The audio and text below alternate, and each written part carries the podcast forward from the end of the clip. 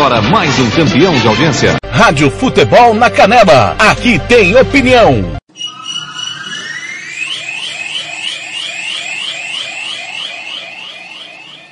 Está entrando no ar o Giro Esportivo, o resumo esportivo do dia, aqui na Rádio Futebol na Canela. Você confere com toda a equipe do TLF. Está começando agora, Giro Esportivo, a apresentação. Tiago Lopes de Faria.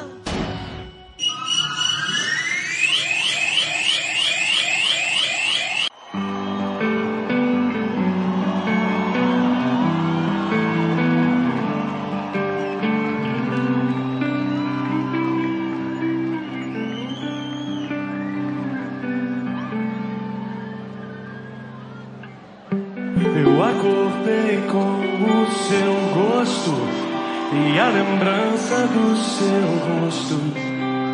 Porque você se fez tão linda. Mas agora você vai embora. Quanto tempo será que demora? Um mês pra passar. Campo Grande 17-2, boa tarde, ao som de biquíni cavadão, quanto tempo demora um mês? Tá começando o Giro Esportivo, segunda-feira, 7 de fevereiro de 2022. Hoje é dia de falarmos, claro, da rodada do Campeonato Sul Mato Grossense, a segunda da competição que aconteceu nesse final de semana, teve comerário 9 e meia, teve jogo adiado, tem muita coisa pra gente falar. Coxim ganhou. Jean Nascimento tá pistola, hein? Tem também o empate do DAC com Águia Negra. Presidente Marcos Araújo também pistolou. Ficou marara com o elenco. Vai bater um papo conosco. Tem novidade já já também. E também, claro, vamos bater um papo com o Vlad. Crise no operário. Parem as máquinas. Crise no Galo. Operário. Pressão no técnico Vladimir Araújo. E daqui a pouco nós vamos bater um papo no Giro Esportivo ao som de biquíni cavadão. Pra passar. Ser campeão da Timão do TLF, coordenação do Fernando Blanc, do Eterno Marcelo da Silva, o nosso time esparramado nos quatro cantos do Mato Grosso do Sul, do, com Hugo Carneiro, Gilmar Matos, Jean Nascimento, Juliano Cavalcante, Samuel Rezende, Vair Alves, Paulo Anselmo, Robert Almeida, Lucas Nepomuceno, Oséas Pereira, Kleber Soares, Ronald Regis, Roberto Xavier, Ramiro Pergentili, Samuel Duarte, João Marcos, Thiago Caetano, Thiago Alcântara e Sérgio Ropelli. Você voltar. A lua vai estar cheia. A lua vai estar cheia e no mesmo lugar, assim como a Rádio Futebol na Canela, diariamente com futebol interior, Band de Goiânia, Clube de Recife, também a Clube de Belém, Rádio Band de Jaú, Guaíba de Porto Alegre, Rádio Jara. Também Esportes Total, melhor do futebol, Piabanha, Bicuda.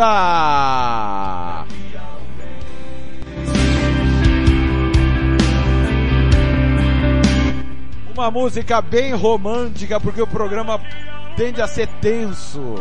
Crise no Galo, Paulo Bento, é isso mesmo, crise no Operário. E já já nós vamos esmiuçar no Giro Esportivo. E no mesmo lugar.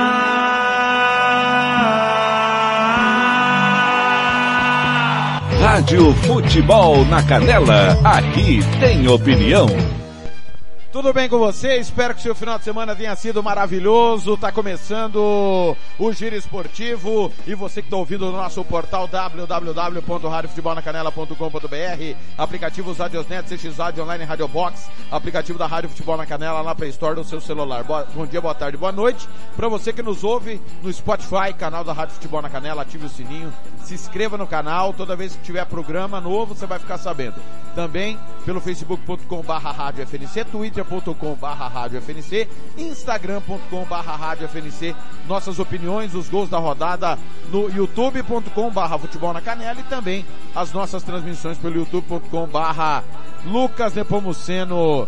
Todo mundo ligado na casa do futebol, em nome sempre dos maiores anunciantes, Vitória Tinta, Santo Gol, Estúdio Yara Costa, RPR Cursos Preparatórios, Cicred, gente que coopera cresce, Banda Ivana, Romex, O Casarão, Joscaria Grill, Bronzesat, Refrico Tubaína, a tubaína mais gostosa do MS, SS Cesta Básica, Lava Jato 007, Invictus Esportes, vestindo o futebol sul-mato grossense, Estância Nascimento, Governo do Estado do Mato Grosso do Sul e Moema, a cerveja que você merece. Estamos aqui. Mais um dia, repito, para o Paulo Bento, que está mandando mensagem já pelo 67 98452 6096 67 98452 6096. É por isso que o povo não quer falar com você. Você é F três pontinhos. Crise no operário? Interrogação. Crise, sim senhor, no operário. Música de suspense, atenção.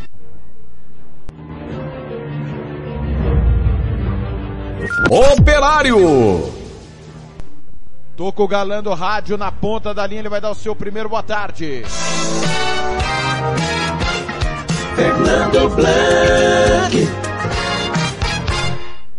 Blanc, boa tarde, mas a manchete é essa. Crise no operário pós-comerário, Blanc, tudo bem?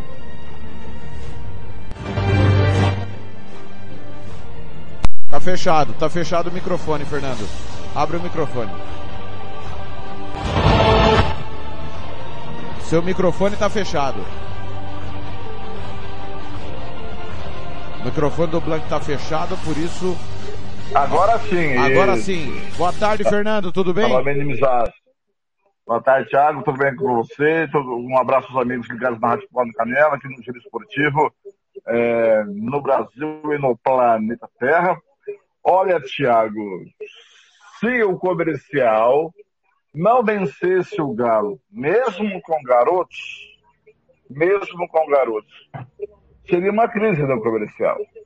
Porque se trata do maior rival né, do futebol aqui no estado. Ainda mais, você pega um time como Operário, com a segunda maior folha, e não vencer um time de garotos do comercial, tem uma folha salarial lá embaixo, a crise é monstra. Poderia ser o Tite, o técnico do Operário, e a crise seria a mesma. É, a cobrança seria a mesma em cima do técnico, porque se tratando de futebol sul-mato-grossense, por mais combalido que ele esteja, é crise. Né? E aqui, quero que. E, e, e o jogo de ontem, né, Thiago? O, reflexo da dificuldade que tivemos para transmitir, ainda bem que o ouvinte teve uma transmissão de qualidade no ar, mas o que sofremos, o cansaço reflete hoje, né?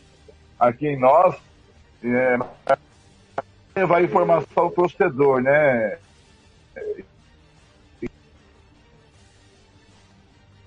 Estamos firme e forte. O que eu apurei, Thiago, tem alguém me ligando bem na hora do programa. Eu não sei por que, que me ligam na hora do programa. O que eu apurei, Thiago, e você também tem apurado, é que realmente conversaram fizeram cobranças técnico do Galo sobre as peças que ele vem utilizando e as peças que ele deveria utilizar e não utilizou. Também é, o que eu pude apurar é que o técnico só será hipótese de demissão caso o operário corra risco de não classificar, mas como convenhamos, né, Thiago? Classifica são três, né, Thiago? Na próxima fase é muito difícil para ela não classificar. E dependendo de como o operário classifica para a próxima fase, aí sim poderá, quem sabe, o técnico não seguir do mais querido do MS, Thiago Lá. Muito bem, já já claro, nós vamos debater tudo isso aqui no nosso giro esportivo. É, vamos bater um papo com o Vladimir Araújo também. Ontem nós não conseguimos. É, e daqui a pouco também o presidente do Dourados, Marcos Araújo, é, muito irritado. Ô Fernando, como é que você viu essa irritação? É, nós apuramos com vários companheiros, né? O Azés Pereira trouxe para nós é, a impressão do jogo, a informação do jogo, é, mas várias pessoas que estavam na região do vestiário é, do, do Dourados relataram é, que o presidente realmente estava bastante alterado ontem e não é para menos, né? Dois fiascos. Eu acho que o Dourados pegou os dois times mais fracos do campeonato e não ganhou, o Fernando. Olha, Thiago, a pergunta nós temos que separar, né? O que tá, o, o, o que tá mais puto é o empresário, dono do time ou torcedor, né? E aí a questão que se faz ao Marcos Araújo, para me perguntar, é se ele ficou puto, porque bem que ele disse lá que o time está andando em campo, ele ficou puto porque o time tem qualidade e não desenvolveu essa qualidade no jogo, ou o time não está preparado fisicamente e não tem qualidade nenhuma. E se o time não tem qualidade nenhuma, tecnicamente, a culpa é do Marcos Araújo. Ele contratou, por que ele contratou então esse time? E agora, mas se o time tem qualidade e não está desenvolvendo um bom trabalho em campo, por falta de preparo, segundo nas entrelinhas que ele falou na matéria que você bem escreveu no site da botacanela.com.br, a culpa é da comissão técnica também, né? De quem está comandando. E aí, nós, no ano passado, no final do campeonato, falamos que o Vigílio Ferreira Neto era um gestor e que ele pegou um trabalho deixado pelo Robson Matos e deu sequência. Como seria se ele continuasse no DAC e como seria o seu DNA? Como ele construiria sua equipe? Como seria a sua autoria? Caso é, a gente viu, ele confirmou que ficaria no comando técnico. E agora tem que botar o seu DNA. Mas só que esse seu DNA, por enquanto, não surtiu efeito. Dois times fraquíssimos, o Coxim piorado, é o Águia Negra do ano passado piorado, concordo com o nosso colega Gian Nascimento, e vai lá e perde dois pontos. E empata de novo com o Águia Negra. E também, cá entre nós, não é nem a sombra do Águia Negra nos últimos anos. Então, eu acho que tudo isso temos que perguntar daqui a pouco para o Marcos Araújo, que não é mandão, né, Thiago? Não, mas estava bravo. Até brinquei com ele hoje de manhã que ele me ligou para dar uma informação que daqui a pouco ele vai confirmar. É, o regulamento será cumprido e o jogo vai voltar para Dourados. É, agora você tocou num ponto interessante aí que eu não tinha feito essa essa alusão. O Dourados empatou com a Águia Negra versão Série D na quarta-feira e com a Águia Negra versão 2022 no domingo, né? Que coisa, hein? Boa, boa sacada aí do Fernando. Por que que o Fernando falou isso? Porque o Coxim nada mais é que o Águia Negra, que o Fernando tão bem acompanhou, ao lado do Gilmar Matos acompanhou mais do que eu. Fernando, e um, um outro pitaco, cara, é nesse primeiro bloco, daqui a pouco o Jean Nascimento vai estar conosco, já mandou aqui é, a mensagem para nós, já já ele vai entrar para falar, o Jean tá bem irritado com o Coxim. Ele não tem que estar tá irritado com o Coxim, tem que estar tá irritado com quem perde do Coxim quem não ganha do Coxim, né? O Coxim calando a Tiago Faria, Fernando Blanc, Gian Nascimento e 99,999999% da crônica esportiva é o líder da bagaça inteira, né, Fernando? Ô Tiago, ou a nossa equipe sabe muito de futebol, ou não sabe patavina nenhuma. Porque o Coxim é o Águia Negra do ano passado, piorado, que apanhou de todo mundo. Então, ou esse time do ano passado do Águia não jogava porque não queria, porque o Gilmar Matos via qualidades nessa equipe do Águia, eu também vi, e a gente desconfiava da postura em campo e das atitudes dos jogadores durante o campeonato da Série D do Brasileiro. Será que o que mudou Será que não tem mais nada o que é, dá efeito na atuação desses jogadores? Mas, segundo o Nascimento, o time piorou um pouquinho tecnicamente. E aí é o seguinte, mas eu estou, eu, eu estou mais propenso a afirmar que nossa equipe ela entende sim de futebol e que não entende são o Mauro Marino e o, e o Virgílio Ferreira Neto. Porque não ganhar desse time do Coxim é incompetência. Incompetência. Tanto do Arquidaunense como do, do DAC. Como o operário não ganhar do comercial é incompetência. Como o Flamengo não ganhar do, do, do, do Fluminense é incompetência do Flamengo. Como o Corinthians não ganhar do Santos é incompetência do Corinthians no atual momento. É porque a discrepância de elenco é muito forte. Por mais que o Paulo Souza ontem está fazendo testes contra o Fluminense, com o Rodinei e, e o Diego Ribas em campo, é incompetência. Perder por é, quase um asilo do Fluminense. E transportando para a nossa vida real aqui, o nosso estadual, é inadmissível perder para o Coxim. E o, e o nosso querido Gilmar Matos fez uma leitura até o momento correta do Aquidauanense. O Aquidauanense venceu de 3 a 1 o Naviraense e o Matos disse que o time é muito mal treinado. E o time ganhou do Naviraense porque o Naviraense é pior treinado do que o Aquidauanense. É, corroborando e afirmando o que o nosso comentarista Kleber Soares, o comentarista da Palavra Fácil, disse quando viu o amistoso do Naviraense em Dourados. Então, Thiago, ou é isso que está. Eu fico com a segunda opção. Nós entendemos um pouco de futebol e o seu Mauro Marino e o Virgílio Ferreira não entendem nada do riscado. Antes do primeiro intervalo, abraçando aqui o Edson do Carmo, tá na escuta, obrigado ao Edson. É, o Rodrigo, boa tarde, Thiago. Gostaria de saber da diretoria do Operário em qual razão, circunstância, a torcida do comercial foi direcionada para as cadeiras no estádio ontem. Nunca teve isso, foi falta de policiamento, foi falta de segurança, isso é inadmissível.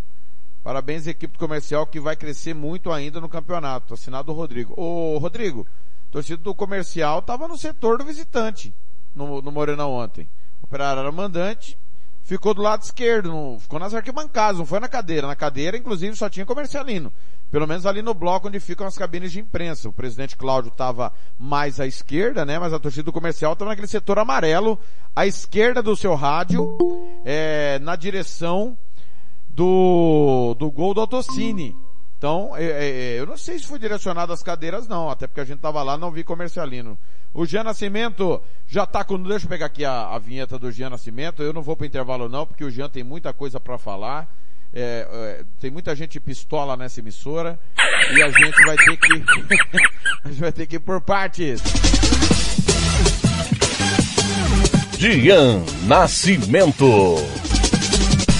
Jean, Boa tarde. É, primeiro eu gostaria que o senhor justificasse para o chefe da equipe por que, que o senhor não esteve presente no Planeta Bola desta segunda-feira? Boa tarde, Tiago. Boa tarde, Blank. Boa tarde a todos os ouvintes. Planeta Bola eu, eu dispensei minha participação porque eu acho que eu não tinha muito a acrescentar na, na edição de hoje. Acho que os colegas Tiago Alcântara, Tiago Caetano tinha muito mais a colaborar do que eu que já não basta o coxinho me irritar, a Fiorentina fez esse papel também no final de semana.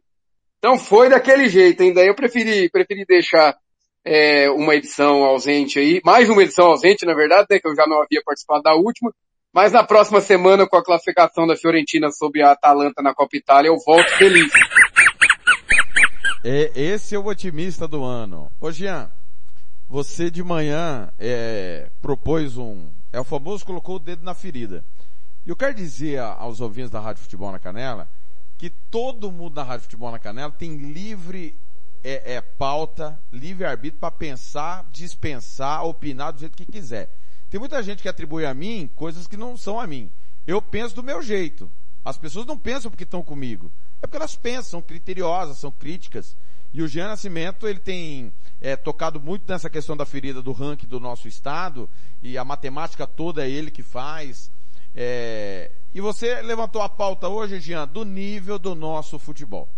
É, e não tem como separar o ranking da CBF, o ranking das federações, do que está acontecendo.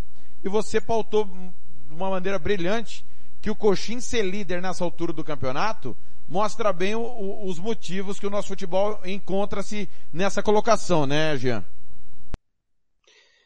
Exatamente, Thiago. É, primeiramente, eu queria ressaltar que eu não tenho nada contra a cidade de Coxim, nada contra a torcida, o clube Coxim.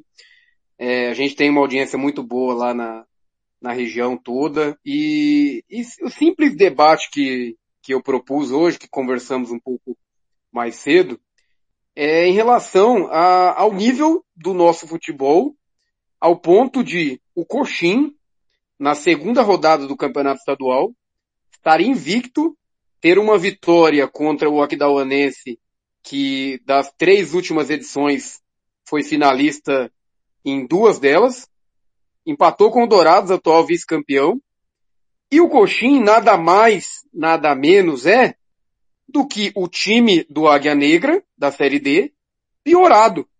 Piorado. Vários jogadores que estão no Coxim estavam no Águia Negra. O Blanc fez vários jogos comigo, vai lembrar do zagueiro barra lateral esquerdo Souza, esse Vinícius que fez gol, o Celso Alemão, zagueiro, o Rodrigo Cauche. Esses caras tava tudo no Águia Negra. E tomaram burdoada atrás de burdoada na Série D. E chega aqui, joga uma Série B fazendo aquele papelão que todo mundo viu, de cai-cai, de é, muitas suspeitas em relação aos resultados da, na campanha do time. Classifica para a Série A, beleza, com seus méritos entre aspas, né?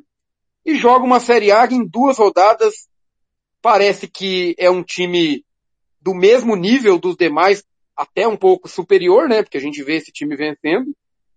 E e é o mesmo time. Então, assim, a que ponto, que nível a gente consegue colocar, é, como que a, a, régua do nosso futebol fica quando um time como o Coxim toma é, goleada atrás de goleada em nível nacional e chega no estadual e começa a ganhar? Aí a gente até, até ressaltou a questão da, do, do nível da, da, da medição, da régua que a gente poderia colocar, se Dourados e Aquidauanense seriam ou não parâmetro. Mas assim, é, a, a, gente, acho que é quase unânime que o Costa Rica hoje é o time que é a ser batido no estado, mas o Costa Rica não é parâmetro. Nós não temos 10 Costa Rica no estado, nós temos um. E nós temos nove de um nível medíocre para baixo. E, e assim, eu acho que serve muito de reflexão essa campanha do Coxim, e por isso eu até queria propor com os colegas o debate aí para a gente poder entender o, o quão medíocre estamos com o Coxim líder. Ô, ô, Fernando, Fernando, uma pergunta é, a você, que você fez minha... mais o campeonato. Hum, você, você, e o Jean, né? Vocês fizeram mais o campeonato. E, e, acho que é isso que o Jean quer dizer.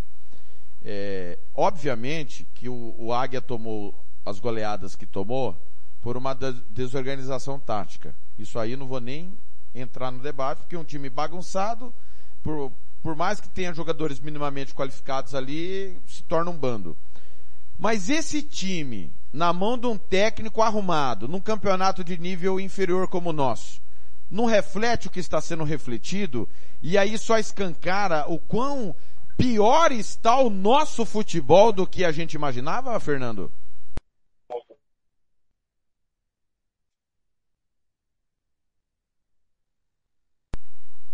Era isso que eu ia conversar com o Jean, né? Aí. Que a régua é a pior possível. O Gilmar Matos via nesse time do Águia Negra do ano passado, eu também via, que tinha qualidades. Não era um time para tomar de 7, de 8. Era um time para perder, mas perder jogando. Mas parece que era de propósito que o time perdia. O que acontecia com esse time que agora não acontece? Né? o Caicai, do Caicai para cá, o que mudou?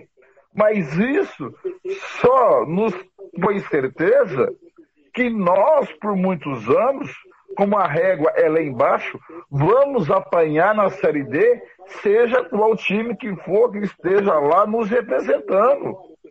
Porque é pífio o nosso nível técnico. E aí mostra a incompetência do seu Mauro Marino e do seu Virgílio Ferreira Neto. Os técnicos, o, o Virgílio do DAC e o, o Mauro Marino do, do Aquitalanense. E aí, Jean, até o, eu brincava aqui, em tom de ironia, ou nossa equipe sabe muito de futebol, ou nós não sabemos patavina nenhuma. É, porque nós apontamos o Coxim candidato ao rebaixamento. E aí, só que ou nós sabemos muito de bola, e o seu Mauro Marinho e o seu Vigílio Ferreira não sabe nada. Eu fico com a segunda opção. Porque nós vimos o Coxim jogar. Você é, viu mais do que eu o Coxim jogar na Série B. É, eu vi um jogo só do Coxim jogar na Série B me deu é, urticária, que eu fiquei com, fiquei com urticária mesmo. Né? E aí, só colabora o que o, o, nosso querido Gilmar Matos, o Jean, disse do, da qualidade técnica do Azulão quando ganhou do Magalhãense. E olha que no Magalhãense o Gilmar falou que é pior que o, o Azulão. E o Kleber apontou a facilidade do Naviraense. Então eu fico com a segunda opção, meu Jean. Ô Jean, só para responder aqui, porque a audiência é rotativa, o Carlinhos Brinquinho é, tá mandando aqui para mim, e eu discordo, tá? A informação que nós temos não é essa, que só três atletas que estão no time atual do Coxinha eram do Águia. É, o Jean divulgou com exclusividade, nome a nome, inclusive a matéria tá no arquibancada MS. É, já são quatro, né? Só os que eu citei são quatro. São quatro. E também no nosso portal. Então, é sim, a espinha dorsal é do Águia Negra sim, né, Jean? Não, justamente, justamente. E eram jogadores que, que a gente nem citava muito na época que estava no Águia, porque não eram destaques do time. Os que a gente pegava muito no pé porque é, não jogavam nada mesmo, era assim o Rodrigo Cauch, mas tinha o Bruno Smith. Bruno Smith, para quem não sabe, ele está registrado nesse time do Coxim. Quem, quem quiser acompanhar, entrar no BID, o registro foi feito antes da série, da série B do estadual e até o, até minha última observação lá no bid, ele não tinha saído. Então, Bruno Smith, ele está registrado nesse time. É, não sei qual é o motivo, porque ele não joga, ele nem está em coxim, nunca pisou em coxim. Mas a gente sabe que tem, que, que os gestores do time que estavam no Águia Negra são os mesmos que estão no coxim. Mudam um nome aqui, mudam um nome ali, mas é a mesma, mesma empresa, podemos dizer assim. Mas é, é, eu achei curioso também em relação ao que o Blanc falou, que, que é uma coisa interessante a gente analisar, né? Essa, essa análise preliminar que a gente fez antes do, do estadual começar, colocávamos todos o Coxim como um candidato a cair, né?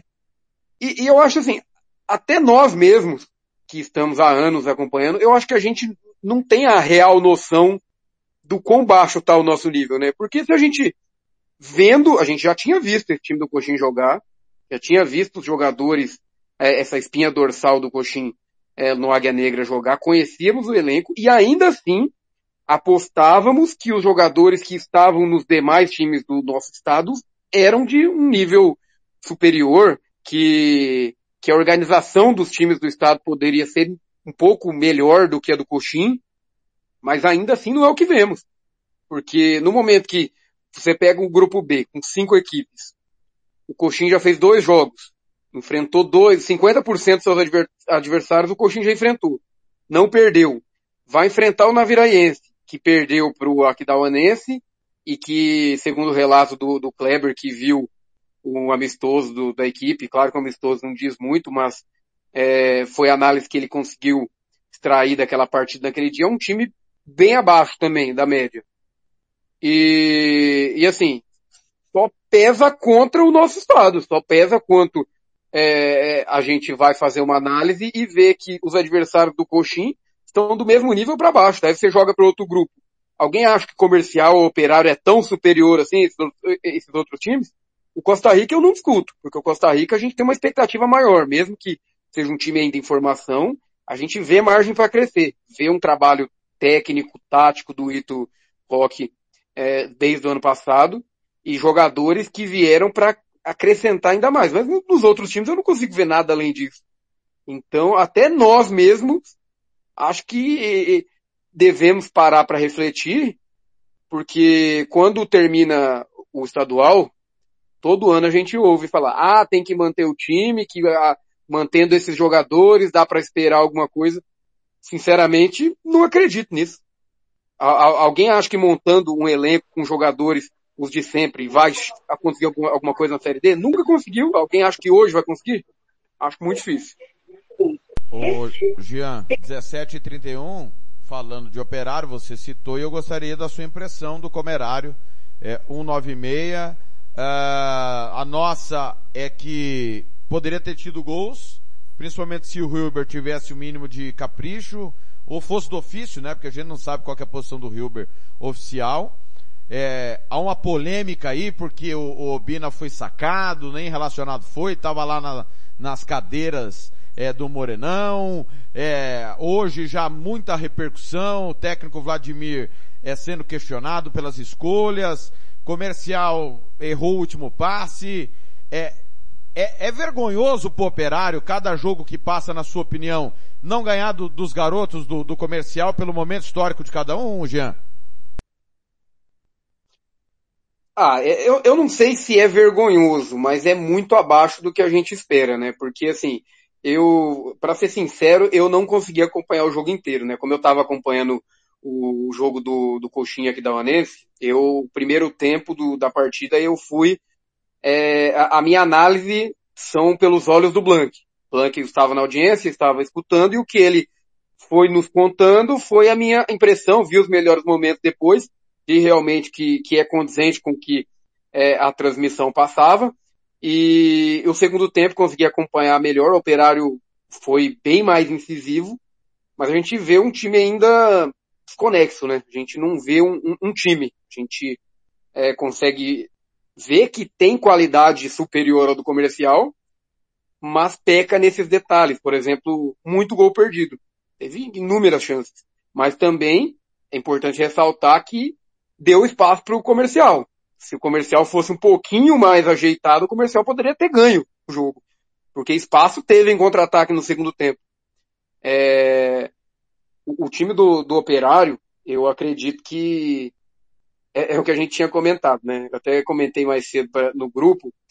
É, é como se fosse um morenão, né? Tem muito dono, muita gente falando, muita opinião vindo de fora. E isso, sem dúvida nenhuma, atrapalha demais o ambiente do operário. Todo ano a gente vê isso. É, a gente viu dois anos de Glauber Caldas extremamente contestado e não via mudança, mas todo dia tinha aquela especulação, será que se não ganhar o próximo cai? Será que não ganhar o próximo cai? E duas rodadas a gente já começa a ver a mesma coisa com, com o Vladimir.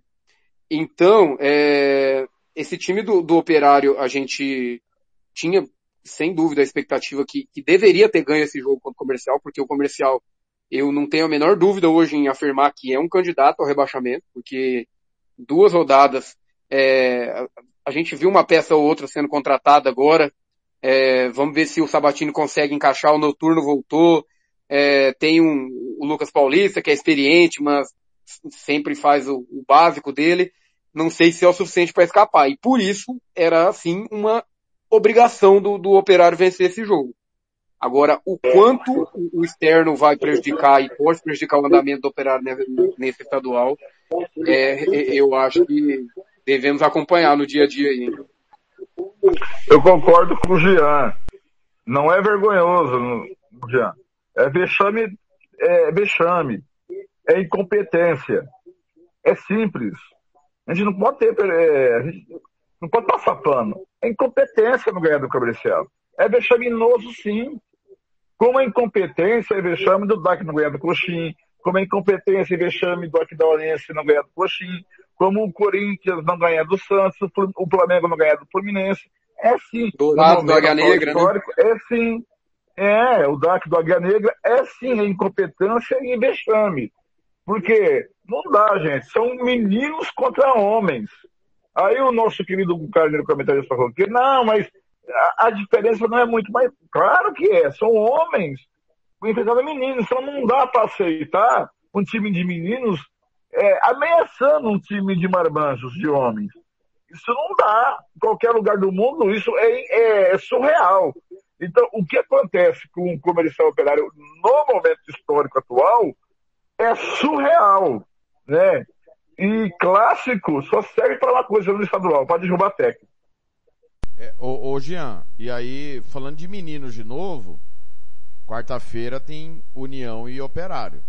Robson Matos conhece muito bem o outro lado, tem um, aquela situação da saída dele do Operário. É, nós estávamos na apresentação da Moema como parceira de operário comercial e o Nelson Antônio, que era vice-presidente, ele afirmou que a, a, a metodologia do operário este ano seria diferente. Que caso a coisa não caminhasse, eles trocariam, fosse quem fosse.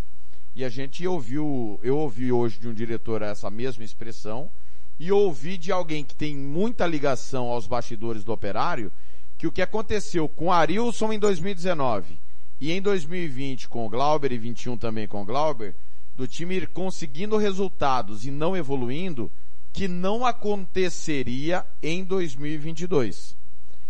Eu acho muito difícil, em caso de uma vitória, seja como for, o comando ser trocado.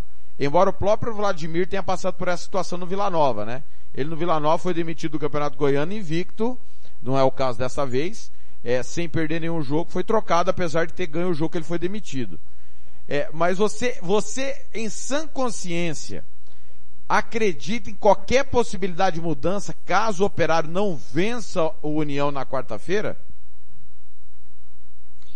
É, então, é, os bastidores do dia de hoje foram esse, né? De que havia essa possibilidade, é, já foi cogitado.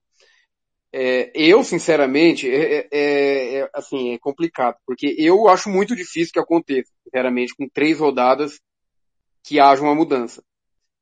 Ah, caso é, o desempenho ao longo da primeira fase é, se mantiver, não, os resultados não aparecerem, é, atuações foram forem fracas, acho que até tem por onde, assim, dá para justificar uma, uma mudança no comando. Porque, assim, o, o que a gente sempre fala em relação a, a, a trabalhos de técnicos em nível geral, né, nacional, é, é, que a continuidade ela dá resultado. Porém, o, o caso do operário, o caso do, dos nossos times aqui do estado são diferentes, né? Porque a principal competição é o estadual. Então, a chance de erro é muito pequena. Ainda mais agora que são pontos corridos, é, as duas fases, né? Na primeira fase tudo bem, avançam três, é, você tem que ser bem competente mesmo para não passar de fase. Mas na segunda fase é um só que leva. Não tem nem vaga na Copa do Brasil pro, pro segundo colocado. Então é o campeão ou nada. Então, essa possibilidade há de ser estudada. Acredito que com o decorrer da competição isso possa ser plausível, mas com três rodadas eu não consigo ver motivo, sinceramente. Porque, sinceramente, o, o, a comissão técnica toda do operário, caras acabaram de chegar. Os caras não, cara não sabem nem o caminho direito pro, pro centro de treinamento. Como você vai exigir que o técnico desenvolva todo o trabalho dele em um mês, sendo que teve um amistoso, não, dois amistosos, né? Um de Cidrolândia e outro contra Aquidauanense, e duas rodadas, agora vai ter uma terceira quarta-feira. Não dá, não dá. Não tem como o treinador conseguir colocar em prática tudo que ele pensa. É, essa primeira fase está aí para isso. Eu acho que tem uma chance de erro na primeira fase. Até porque você classificar em primeiro com 100% de aproveitamento e em terceiro com é, seis empates, se você classificar com, nessas condições, vale a mesma coisa para a segunda fase. Não tem vantagem. O primeiro não, não entra na segunda fase com cinco pontos a mais. Vai entrar todo mundo zerado ali. Então não consigo ver motivo. É, para mim é falta de convicção. Mas o Petrala já teve convicção demais nos três últimos anos, né? Manteve técnicos que eram contestados.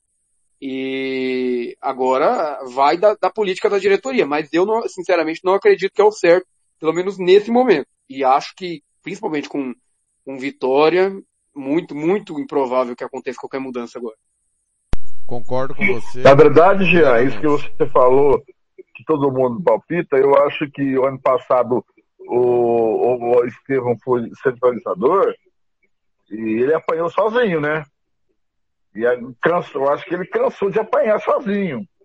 Então, é, ser omisso nessas questões. Agora todo mundo está palpitando. Então, como você disse, né? Agora, o Estevam não quer que sobe tudo para ele. Mas também concordo com, com a sua análise. Eu acho difícil. E o que eu apurei é se correr muito risco de não passar de fase. Eu acho que não corre esse risco. São três para classificar. E eu acho que o operário vence, vence é, quarta-feira. É, vence quarta-feira. Mas também, viu, Jean, se perder, depende de como perder para União, aí, meu filho, uh, os 500 são outros, né? O Blank, mas lembrar, tem uma situação viu, também que é em relação é, ao, ao nível dos adversários, né? Porque se não colocar o pé na forma, o time do União é o mesmo time do União que jogou o Sub-19 e foi superior ao comercial, por exemplo. Esse mesmo time do comercial. E a maioria da garotada que tava, tá jogando aí tava no Sub-19. E, e União é um time mais encaixado. Então, assim, se o Operário não abrir o olho, não, não, não tem moleza não com o União, porque... Tem um agravante, é né, Jean? superior. O Operário viajou... Tem um agravante aí. O Operário viajou para Costa Rica, jogou no campo pesado, voltou de Costa Rica, jogou com o comercial, enquanto que o União não foi para lugar nenhum, jogou em Campo Grande e só descansou, né? Tem esse detalhe físico também para quarta-feira, né? Sim, sim. O União vem de, de uma rodada que não jogou, né? Querendo ou não, já são sete dias aí que, que tem mais, dá mais tempo pro, pro Robson conseguir preparar o time.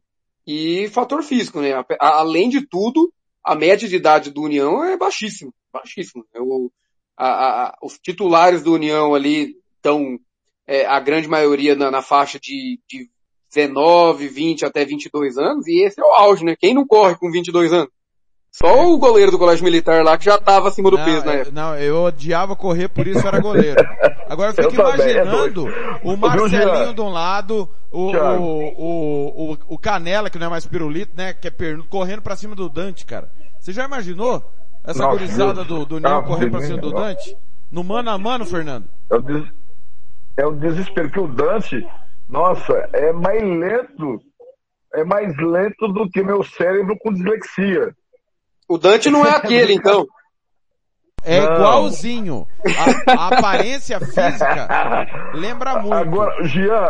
Eu, eu vi esse Jean. dia ele, ele metendo uma cavadinha no Donnarumma, eu achei que era aqui no estadual. Agora, Jean, uma coisa que me preocupou ontem, e, e você fez o jogo comigo quarta-feira, e você também deve ter visto, é que o operário cria as oportunidades e não guarda. Lá em Costa Rica, é, é, poderia ser 4 a 2 para o operário, 5 a 2 3 a 2 para o operário. Não é exagero, ou estou exagerando. E ontem poderia ser 4 a 5 para o operário, sem exagero. Ou estou exagerando, Jean? O problema é guardar na casinha, né? Justamente, justamente. Concordo plenamente, o Blank. Em, em Costa Rica, o operário criou muito criou muita gente até comentou que o jogo foi muito legal porque o Operário em momento algum se retraiu, momento algum. O Operário é, tomava um, um, ataque e se abria para o contra-ataque, tanto que o jogo era toda hora lá e cá, lá e cá, é, várias chances. O Operário, é, é eu consegui notar, principalmente no, no jogo em Costa Rica, que é muito forte na bola aérea, muito forte. A maioria dos cruzamentos na área é, conseguia ganhar. Então, várias oportunidades de cabeça. O, o goleiro Dida, né, que atuou lá na, naquela oportunidade pelo Costa Rica, fez boas defesas, mas é aquela, pecou muito, pecou, perdeu muitos gols. Eu vi que no, no, no Comerário perdeu muitos gols também, é, foram várias chances criadas. E, mas isso assim, é, é, é um problema, é aquele famoso é, sintoma do, do dinismo, né? É, cria muito e não faz. É uma coisa que é um bom sinal, tá criando. Tem, se, se ajustar, consegue, os, os resultados podem começar a aparecer? Podem. Mas, a gente vê que tem casos que não se ajustam, que o time cria, cria, cria, e não consegue fazer gol. E não adianta só criar, criar, a mesma coisa do, da posse de bola. Não adianta ficar tocando, tocando bola se você não é objetivo, não consegue fazer o que é o princípio número um do futebol, não adianta.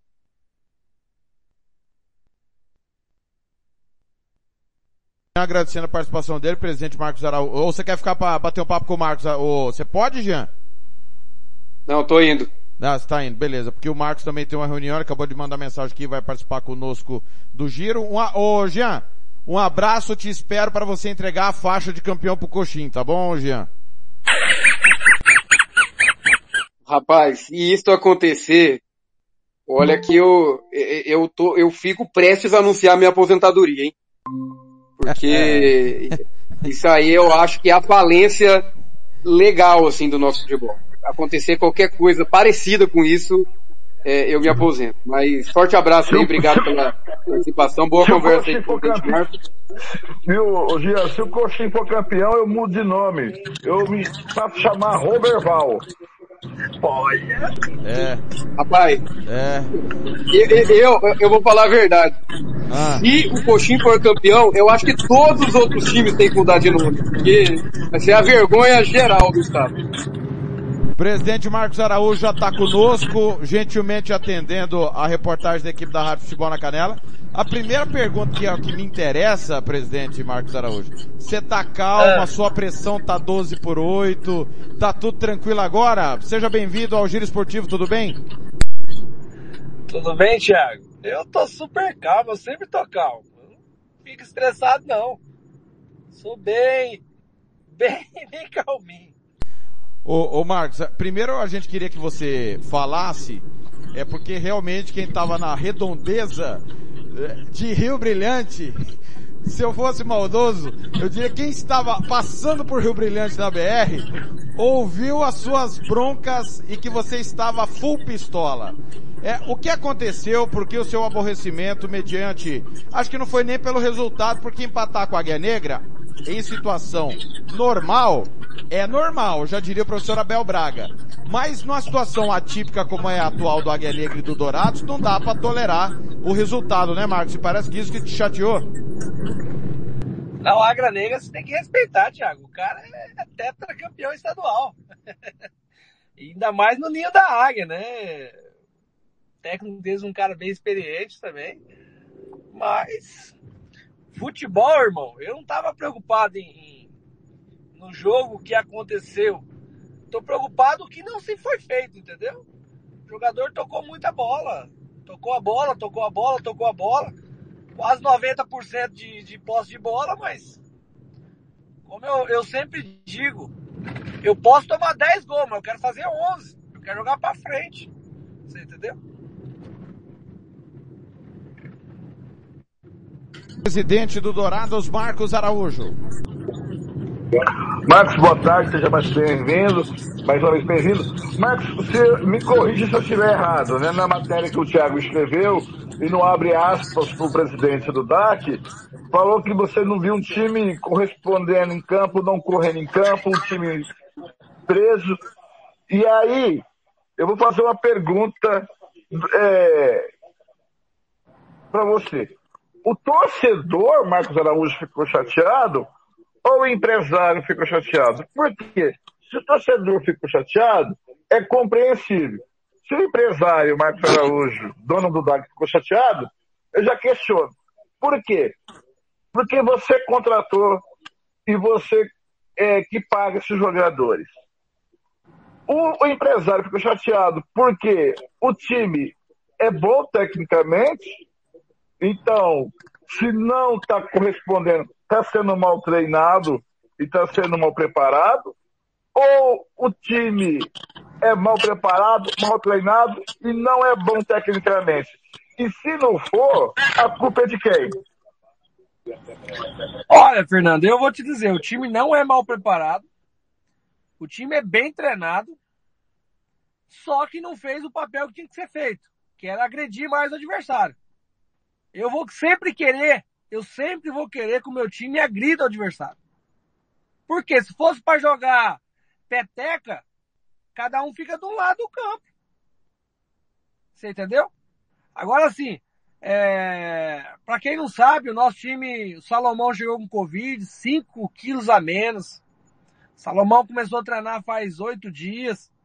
Por isso que ele tá saindo do campo até um pouco antes, né? Joga 10, 15 minutos, sai, porque não tem tanta força. A gente teve também uma série de Covid entre os jogadores também, comissão técnica, né? Há uma semana de começar o campeonato. A gente não expôs isso para fora. Assim, eu só acho que o jogador tem que ter mais atitude. Você entendeu? O jogador tem que ir lá e mostrar porque que ele veio fazer aqui em Dourados. Ele veio para jogar, não para tocar a bola para trás. Tocar a bola para trás eu toco, irmão. Mas isso não pode rachar o elenco.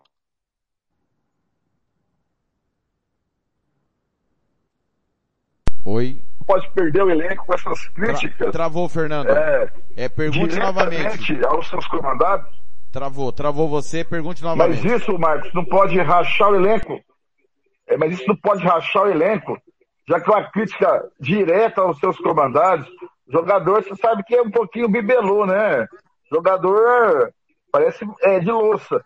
É, isso não pode atrapalhar o desempenho dos jogadores durante o campeonato?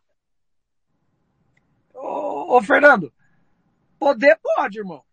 Isso pode. Mas eu posso também deixar de pagar também. Meu patrocinador pode deixar de fornecer o dinheiro dele. Tudo pode acontecer.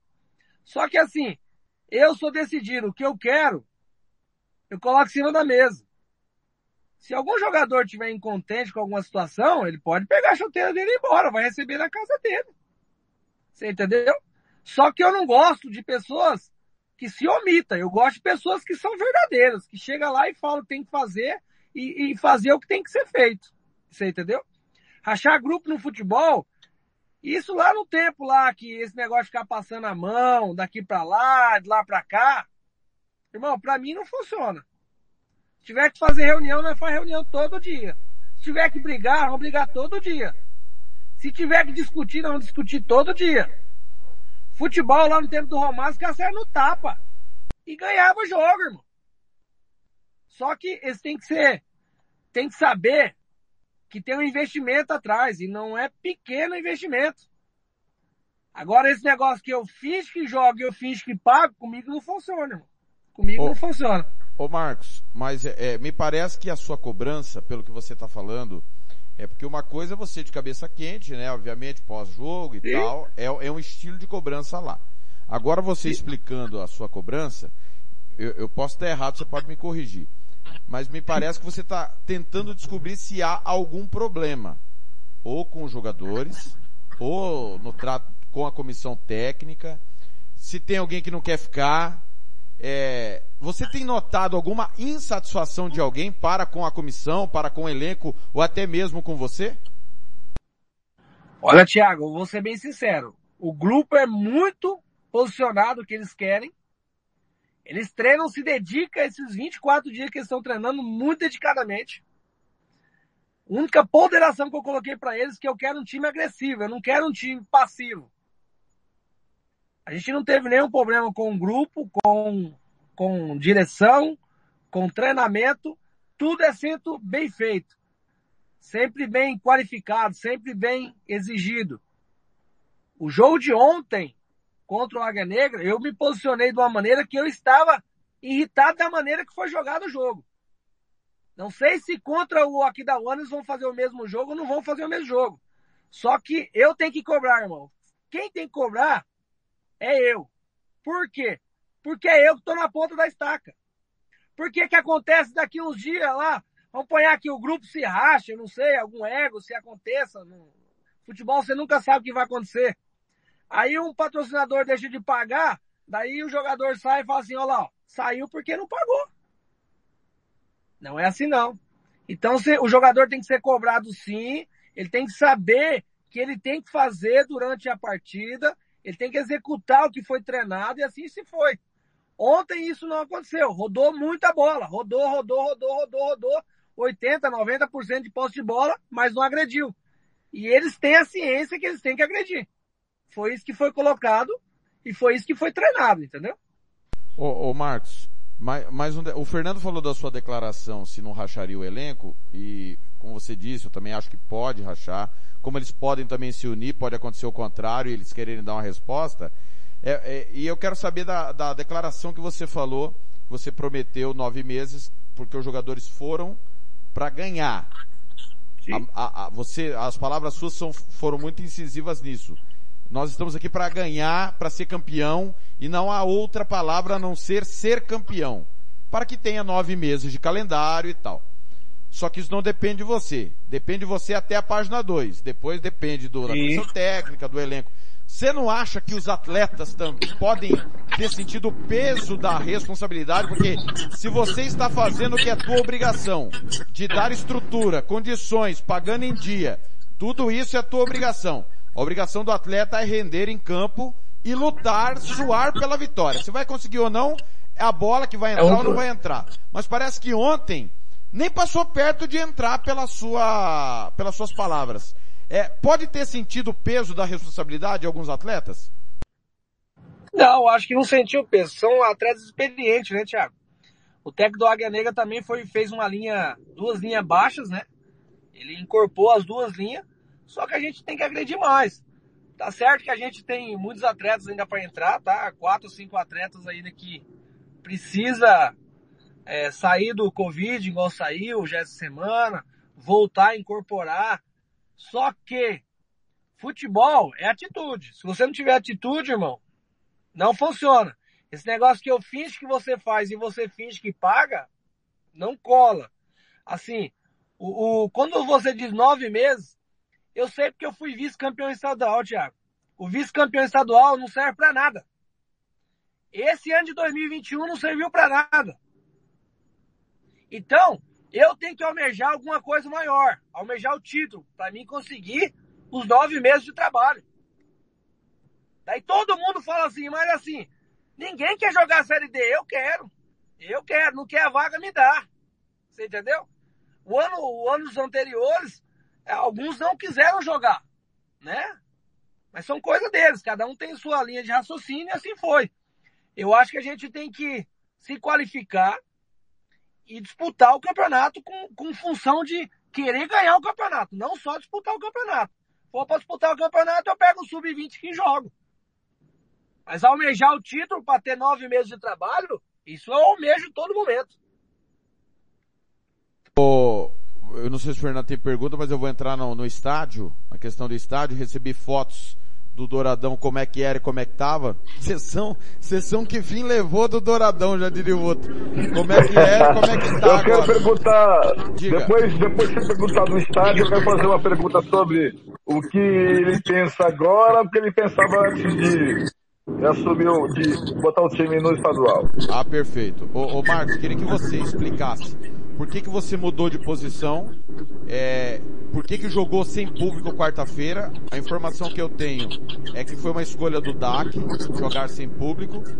É, jogar fora de Dourados, que você falou que não jogaria, já é notório que o Virgílio já explicou, né? Embora você tenha dito que não jogaria, acabou jogando. E eu queria que você trouxesse com exclusividade essa informação que nós temos e eu guardei, para que você diga pro torcedor douradense que ele vai ver o time dele é, em Dourados essa semana. O time vai jogar essa semana em Dourados, é isso? É Isso, isso, ô, né? Thiago, mas a sua pergunta, ô, ô Marcos, a sua pergunta já entrou na minha que eu ia fazer. Ô, ô Marcos, é, nós temos que cobrar aquilo que as pessoas falam. O que elas não falam, não tem como cobrar, nós como jornalista. Você, como entrou pro futebol, falou que fazia, ia fazer tudo diferente. E acabou fazendo do mesmo. Tudo igual. Você tem um irmão gêmeo que se passa por você, ou que mudou na sua cabeça para fazer todas as cagadas que os outros fez no passado e você acabou fazendo agora. Olha, respondendo a sua pergunta, Fernando, eu não fiz cagada nenhuma. Eu almejei alguma coisa e estou tentando almejar. Lutar contra um sistema é muito difícil. Muito difícil. A força contra um sistema, você não tem igualdade do, do, da força que tem um sistema. Jogar no meu estádio é tudo que eu quero, irmão. Às vezes eu fui levar apedrejada semana passada porque eu levei o jogo pro Águia Negra, né? Obrigado, Elie, aí, por ter cedido o estádio. Mas o estádio tem aluguel.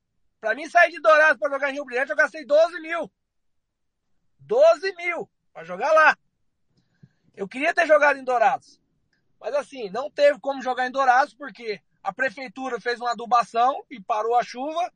Em cima disso, o nosso gramado ficou muito ruim. Mas, mediante a chuva que chegou essa semana, o, o gramado recuperou, graças a Deus. Então a gente pode voltar a jogar em Dourados. Liguemos na federação, falou que era possível jogar e assim vai ser feito. Vamos jogar em Dourados. Daí você me fala bem assim, mas como você falou que não ia jogar e tá jogando, né? Depois com o time montado, Fernando, se você monta um time, gasta passagem, inscrição, coloca alimentação para os jogadores aqui, o custo chega a 300, 400 mil logo de início. Só pra você ter um parâmetro. Não tem como você falar assim, eu não vou jogar mais. Você entendeu? Outra situação. O prefeito nos garantiu que vai soltar o estádio. A gente está lutando sobre isso. Eu acredito, eu acredito que na próxima rodada contra o Águia Negra, o estádio já esteja liberado. E isso está lá enrolado desde 2016. Desde 2015 para 2016. Que foi uma briga intensa onde o rapaz que não era de Dourados queria bater contra a política. Não vai bater contra a política. A política, quem conhece a política sabe. Você vai bater no sistema e vai cair ao chão. Vai bater e vai cair ao chão. Você tem que ir lá, fazer o trâmite, andar, as coisas acontecerem. Ah, mas o Marcão vai... Tomar, ca... Tomar 400 cafezinhos em 500 visitas. Isso mesmo. 400 cafezinhos, 500 cafezinhos. Só que a gente está denominando em abrir o estádio para o nosso público. Se o ano que vem entrar o Biratã, entrar o Sete, entrar o Operário, olha que bom, vai ter quatro equipes douradas. Só que o Dourados ela tá almejando umas coisas maiores, Fernando. Se fosse simples entrar no campeonato e só disputar o campeonato, aí eu seria a mesmice. Mas no primeiro ano que eu disputei, eu fui campeão estadual de Série B e vice-campeão de Série A. E eu mesmo entrar na Série D. Para mim, almejar na Série D, eu tenho que ser campeão esse ano. Ou Costa Rica, fazer uma puta de uma campanha e chegar na semifinal do estadual da Série D. Ou passar umas duas ou três fases da Copa do Brasil. Que eu não acredito. Mas eu torço. Torcer é uma coisa, acreditar é outra coisa. Tá bom? Ô, ô Marcos, é, faltou só você responder por que você não quis público no Ninho da Águia. A informação é que o estádio está apto e o Dourados pediu com o portão fechado. Porque tem uma portaria, Thiago, que é um contrato de, quando você abre um estádio, você tem que fazer no mínimo um contrato de segurança com 10 profissionais. 10 profissionais para sair de Dourados para ir lá no Ninho da Águia, ou pegar de lá, igual eles me cobraram, custa 150 reais cada, cada, cada profissional. 10 custaria 1.500 reais. Então Dourados não tinha condições de pagar mais 1.500 reais. Que era um jogo que era quatro horas da tarde, estava todo mundo trabalhando, executando seu serviço. Se fosse à noite, poderia ser, mas daí ia ter mais o custo da energia. Eles iam cobrar mais dois mil reais de energia. Então, Dourados, para baixar o custo e ter condições de jogar, Dourados fez isso. Pagou 12 mil para jogar lá e o custo diminuiu. Entendi. É, para finalizar, Marcos, eu acho que o que incomodou todo mundo na apresentação tinha muitas autoridades políticas. Eu acho que você tem que falar para a federação onde você vai jogar, porque você é o presidente do Dourados, o Dourados não tem estádio. Esse é um ponto lá na federação. Quando Sim. você chama autoridades para participar da apresentação, eles precisam explicar como é que vai abrir o estádio. Porque não adianta, ah, o estádio vai abrir, o estádio vai abrir, o estádio vai abrir. Igual o Morenão aqui vai ser reformado. Ah, vai reformar, vai reformar. Como vai abrir o estádio é que as pessoas não explicam. Eu sei que a obrigação de explicar como vai abrir não é sua, porque o estádio não é seu. Mas o que, que as autoridades passam para você de como vai abrir o Douradão? Ô, Tiago, para você abrir um estádio, você precisa, primeiramente, tem um laudo da CBF, tem um laudo elétrico e tem um, um, um projeto arquitetônico do estádio. Os três vai para o bombeiro. O bombeiro faz a vistoria dele. Em cima da vistoria ele vai colocar alguns pontos que tem que ser feito e alguns pontos que pode ser colocado mais para frente. Logo depois vai a polícia militar fazer a segurança do estádio para ver se o estádio tem capacidade de ter segurança. E depois a sanitária, onde vai ver os banheiros, vai ver a parte de água, se está atendimento. Então, assim, o arquitetônico já tinha sido feito pela gente. O elétrico a prefeitura tinha feito. Faltava o arquitetônico. A CBF tinha feito por nós. O, o elétrico tinha feito pela prefeitura. Faltava o arquitetônico, que era muito caro. Só que a prefeitura já tinha sido. A prefeitura pagou o arquitetônico em outubro, isso aí. E era pro rapaz ter entregado dia 5 de janeiro. Só que morreu o parente do rapaz, eu não sei o que aconteceu, a mãe por causa do Covid aí, tal, tal. Então eles não entregaram. Eles eh, alegaram que tinha essa falta e acabou acontecendo. Só que os laudos já estão agora no bombeiro para o bombeiro fazer vistoria. O bombeiro tem um prazo. A gente já foi lá, tentou negociar, eles vão adiantar o prazo o máximo que eles podem. Mas a questão do Covid, o cara tem que fazer exame todo dia e assim vai. Então, tudo que isso está acontecendo é uma coisa que lá atrás não foi feito. Só que agora foi feito. Pode ser que lá contra o Águia Negra já tenha, já tenha público. Só que para fazer o público entrar no estádio, tem que ter esses laudos. Senão, sem os laudos, não entra. O Ministério Público nunca vai soltar um laudo liberando o Douradão sem a presença do público que esteja num bombeiro, na Polícia Militar, na Vigilância Sanitária. Marcos, eu sei que você tem reunião para me despedir. Torcedor entrou contra a federação pela inversão de mando. Eu sei que você é uma pessoa muito correta, é, a gente conversa muito fora do microfone, a gente conversa mais fora do que no microfone. É, você entende que entrou no com micro, razão? No microfone eu só apanho, tia. É. É, você entende que o torcedor entrou com razão, porque na, realmente o que o Dourados pediu e foi atendido rasgava o regulamento, Marcos? O Dourados ele pediu, né, é, por, por, por, a falta de ter o, o seu campo em Dourados. É, o Dourados também foi aceito pelo Ministério Público para para fazer a troca do mando, não. Não é só ligar na federação e falar vou trocar o mando e acabou, não é assim que funciona. O Ministério Público também autorizou, porque a gente provou que o estádio também não era apto a jogar. Mas a gente também é coerente de saber se o nosso estádio tá bom para jogar, a gente pode desfazer o que a gente fez e voltar para jogar. Tá? A gente fez isso, teve a humildade de ligar, pedir pro seu João, na, na verdade, voltar o mando para ele vir jogar em Dourados. A federação também desfazer o que a gente tinha feito. Logicamente, a torcida de Dourados, Thiago, ela é a que mais quer assistir um jogo de Dourados. Assistir uma transmissão, ir lá ao vivo. Só que, naquele momento, não poderia acontecer porque a, a condições do gramado era, era muito ruim. O torcedor tem total direito de, de, de alegar e, ir lá e fazer a denúncia. Isso é normal. Como eu também tenho o direito de buscar o melhor que eu acho pelo meu time. Essa é a, a boa chamada. Mas o torcedor fez certo. Não é que o Dourados voltou atrás pelo que o torcedor foi lá. O Dourados tinha papel do Ministério Público para fazer isso. A nossa promotora aqui, que é, agradeço muito a ela, que é o trabalho que ela faz, porque ela quer ver o trabalho sendo feito, tá? Ela não é assim, vou lá, vou soltar, é porque é o Marco que é gente boa. Não, ela quer saber se você pagou isso, por que, que você arrumou o gramado disso, por que, que tá funcionando aquilo. E não é falar não, você tem que mostrar o papel, tá, Tiago? O recibo de pagamento. Tem que mostrar foto, senão ela não libera não. Tá?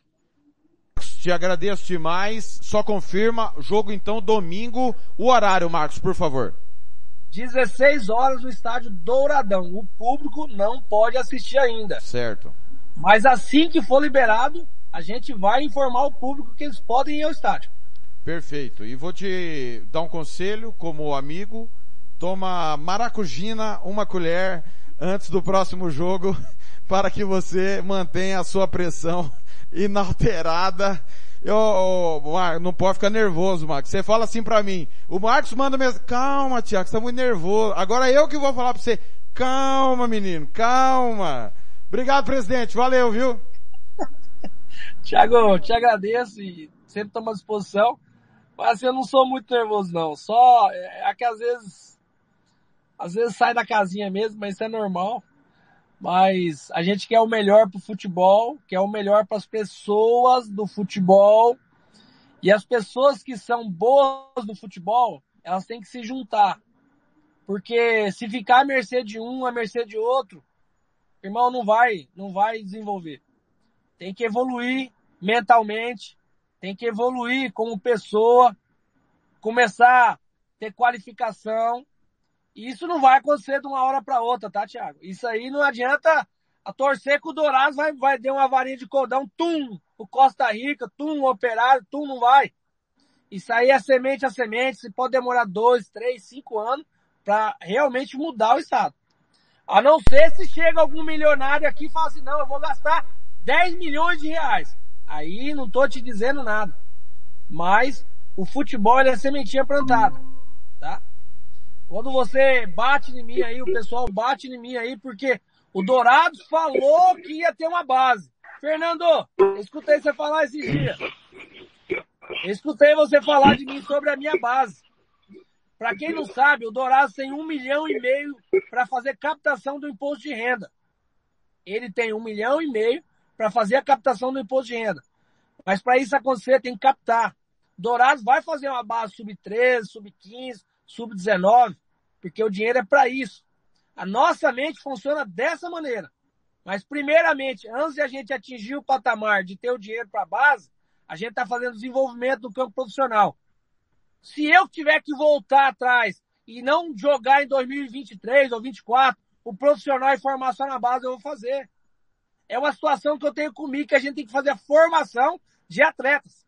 Se a gente não fazer a formação, vai ficar na mesmice, vai ficar do mesmo jeito. Abraço, E é a solução pro nosso futebol, viu? É a solução, é a solução. Mas é assim, é uma solução que demora, é uma solução que você não vai conquistar de início, você vai demorar muito tempo, mas é a solução de algum, algum atleta sair disso aí, desenvolver e pegar um cenário nacional e trazer uma verba para o clube para começar a desenvolver. Muito bem. Eu não vou perguntar um absurdo, porque o presidente já falou, né? Antes que alguém fale, pô, você não perguntou se o Virgílio está ameaçado. O presidente já falou que no entendimento dele, o trabalho da comissão técnica é bom, os jogadores são bons, precisa só ter uma um, um- um ajuste de rota. Então, acho que não convém nem perguntar se ele pensa em mudar o comando, porque ele já falou na sua resposta que o trabalho está sendo bem feito. Não é isso mesmo, Marcos? É isso mesmo. é. O comando não, não será mudado no momento, porque eu acho que o momento está sendo bem feito. Eu estou lá quase todos os dias, vendo tudo que está acontecendo. Só que eu tenho que cobrar atitude. Atitude eu tomo, irmão. Pode ser quem for na hora que for. Atitude que eu tiver que tomar, eu vou tomar. Porque sai da minha garganta.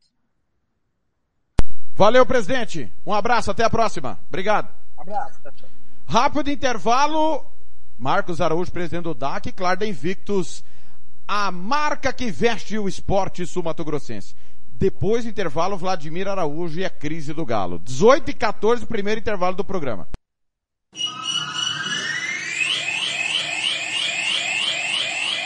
Rádio Futebol na Canela, aqui tem opinião. Vitória Tintas. Tintas imobiliárias e automotivas com ótimos preços e qualidade. Vai pintar? Vai na Vitória Tintas. São duas lojas em Campo Grande para melhor lhe atender. Na rua 13 de maio, 1543. E na Avenida Coronel Tunino, 514. Anote o nosso telefone, 3324 0050 e 3351 7272. Eu disse Vitória Tintas. Pinta, mas pinta mesmo. Rádio Futebol na Canela, aqui tem opinião. Você quer confraternizar com seus amigos no maior e melhor complexo esportivo da capital? Então vá até o Santo Gol. campos de futebol, gramado padrão FIFA, quadra de areia, bar, locação para eventos e escolinha de futebol para o seu filho.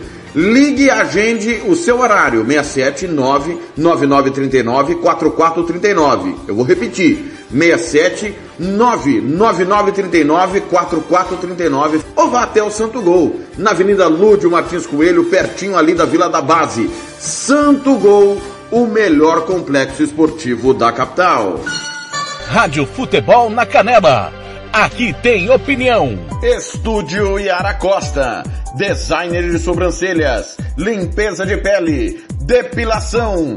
Bronzeamento. Atendemos em domicílio. Na região de Aquidauana e Anastácio. Anote o nosso telefone. 67 99167 6600. Eu vou repetir. 67 99167 6600. Estúdio Yara Costa. Em Aquidauana. Rádio Futebol na Canela. Aqui tem opinião. RPR Cursos Preparatórios para Concursos. Públicos Militares, Enem. Aulas particulares de redação em português. Aula de conversação em português para estrangeiros. 992803499 ou 999800648. RPR Cursos Preparatórios. Na Rua Brasília 1095, Jardim Mar, a meia quadra da Júlio de Castilho. RPR Cursos Preparatórios. Rádio Futebol na Canela. Aqui tem opinião. Sicredi é para todo mundo. Pergunte para quem é dono. Eu sou o Carlos, vendedor e associado Sicredi há 15 anos. Pergunta que eu respondo. É verdade que o Sicredi distribui os resultados? Verdade, Juliana. Como o Sicredi é uma cooperativa, todos os anos o resultado é distribuído proporcionalmente entre os associados. Eu sendo dono, eu também participo das decisões do Sicredi? Participa sim, Edu. No Sicredi, o associado tem vez e tem voz nas decisões da sua cooperativa. Sabe como é a vida de estudante, né? A grana é sempre curta. Será que o Sicredi é para mim? Claro que sim, Paulo. Com apenas 20 reais você já abre uma poupança aqui com a gente. Mas o Sicredi não é só pro público agro? Não, o Sicredi é para mim, para você. O Sicredi é para todo mundo. Procure uma agência Sicredi ou fale com quem é dono. Rádio Futebol na Canela. Aqui tem opinião. Moema, a cerveja que você merece. Rádio Futebol na Canela. Aqui tem opinião. Você que curte rock e quer contratar a melhor banda do Mato Grosso do Sul, fale com a Ivana. Festa de aniversário, casamento, 15 anos, formatura, despedida. Você curte rock? Então o melhor som é do Ivana. Anote aí o telefone para contratar o show. 992921177. Eu repito, 992921177. A Ivana, a melhor banda de rock do Mato Grosso do Sul. Rádio Futebol na Canela. Aqui tem opinião. Vai fazer campanha eleitoral? É candidato? Contrato pessoal da Romex. As grandes campanhas passam por lá. Ligue 3321 2617. Eu disse Romex. Grandes campanhas eleitorais passam por lá. Rádio Futebol na Canela. Aqui tem opinião. Costa Rica agora tem o melhor restaurante e churrascaria de toda a região. Estou falando do Casarão, Churrascaria Grill. Aqui você encontra os melhores cortes de carne. Avenida José Ferreira da Costa, 278, Costa Rica. Telefone 996120536.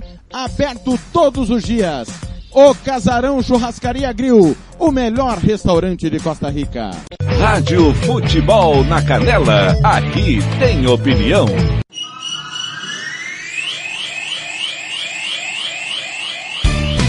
Tiago Lopes de Faria.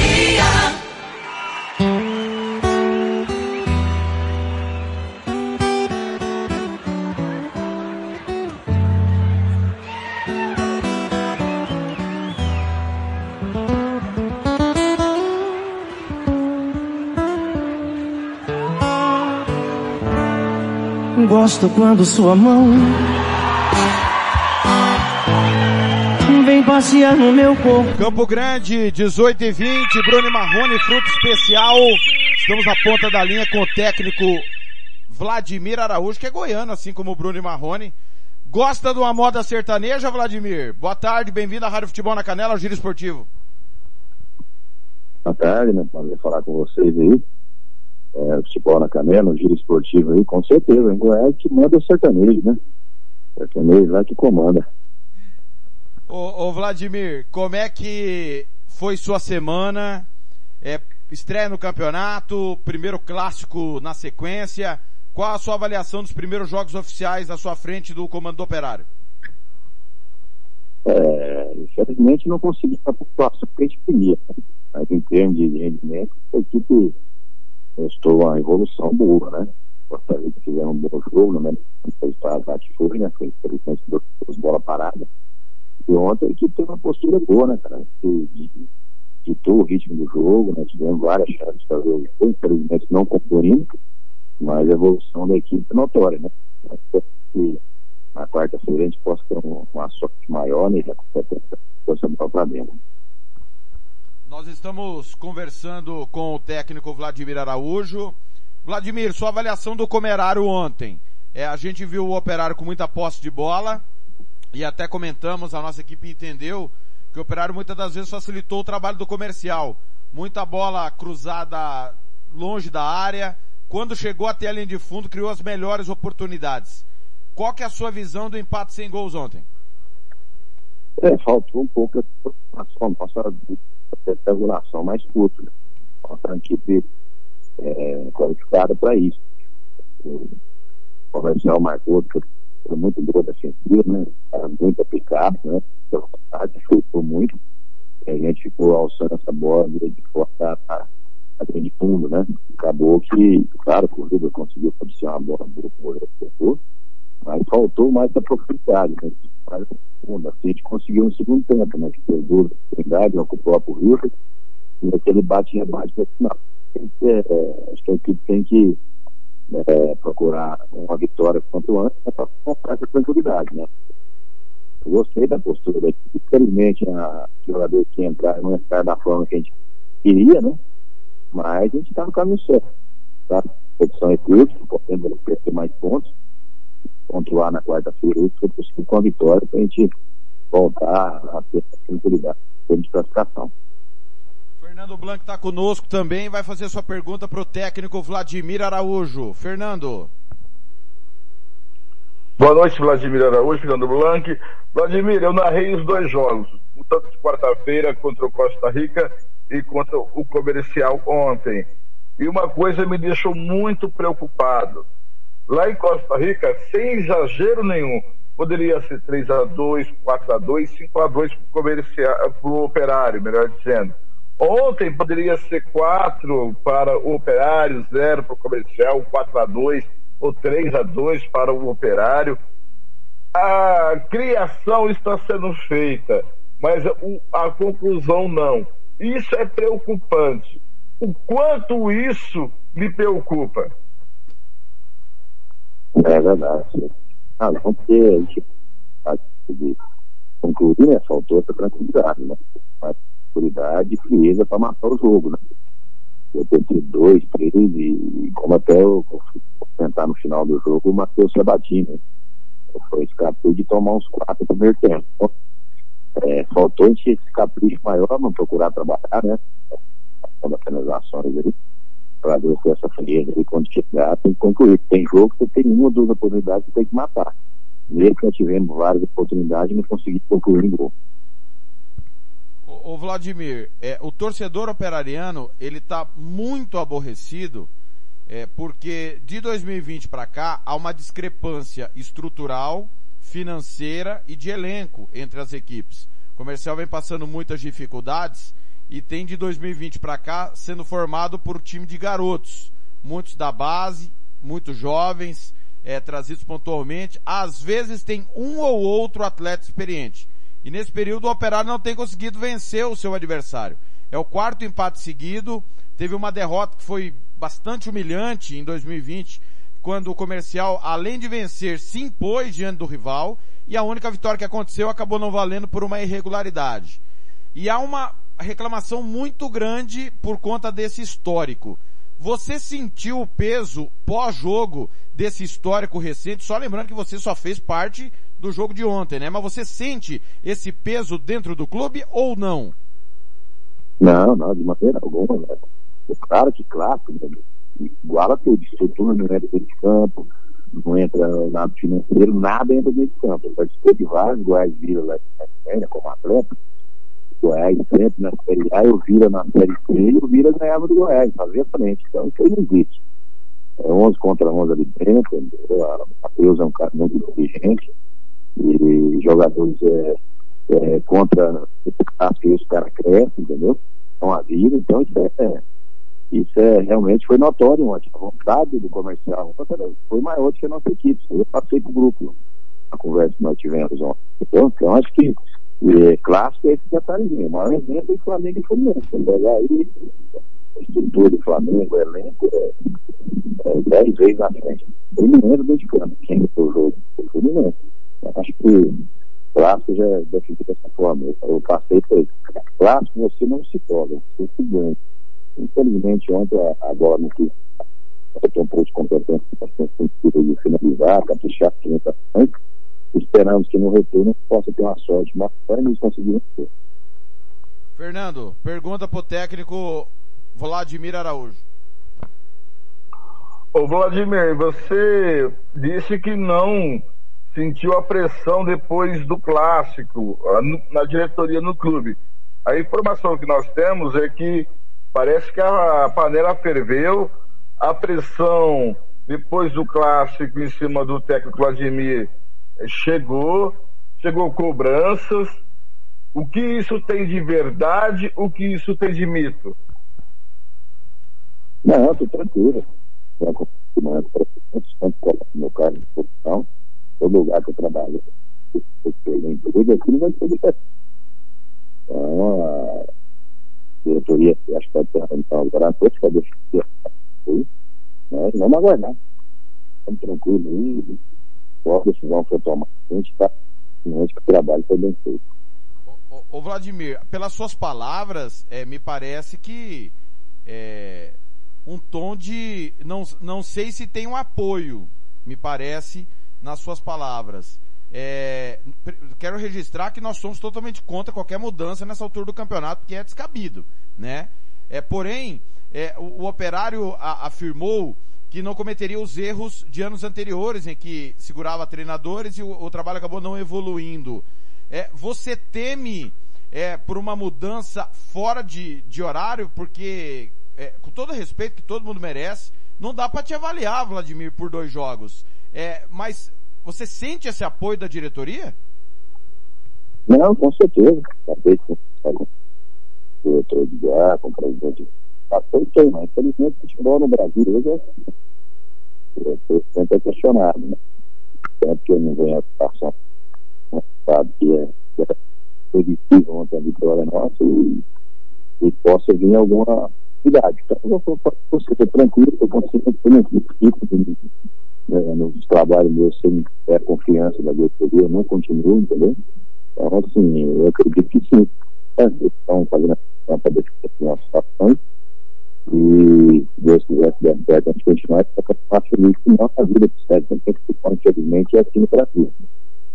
Então, estou bastante tranquilo que eu melhor no operário e aguardar aí as definições aí, não acredito que possa dar certo a gente continuar fazendo um bom trabalho o Vladimir Torcedor ontem reclamou muito do Hilber, é, e um dos questionamentos que se fez foi da sua opção por não é, nem relacionar o Obina. O teve um problema né, no, no jogo treino em Terenos, até me surpreendeu ele ter entrado em Costa Rica, porque acompanhei atentamente é, o presidente falar na, na revista Esporte da TVE, que talvez ele não tivesse condições. Eu queria que você falasse dessa opção de não levar o Obina. Ele está 100% já ou ainda não? Não, só que visitou a Manuel Rita. Eu optei pela a torcida, frente, é, o treino ele saiu de então, precisamente passou da torcida e levar para os outros. O respeito dele passou um grupo, entendeu? Comissão. Então foi definido, eu acho que a linha de trabalho aqui é essa, entendeu? Né? Abrir nova disciplina, é onde eu passei aqui no Prefeito Fernando, mais alguma, Fernando? Eu quero voltar, Vladimir, de campo e bola. É, eu vou, eu quero que você entenda o que eu quero dizer. Você falou que o, o para você o clássico iguala. Para mim não iguala.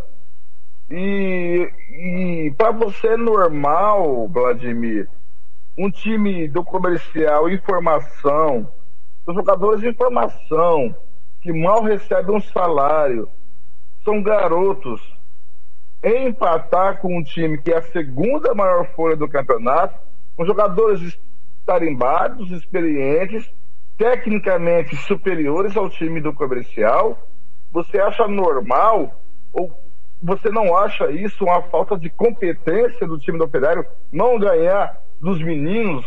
Meninos podem empatar com os homens?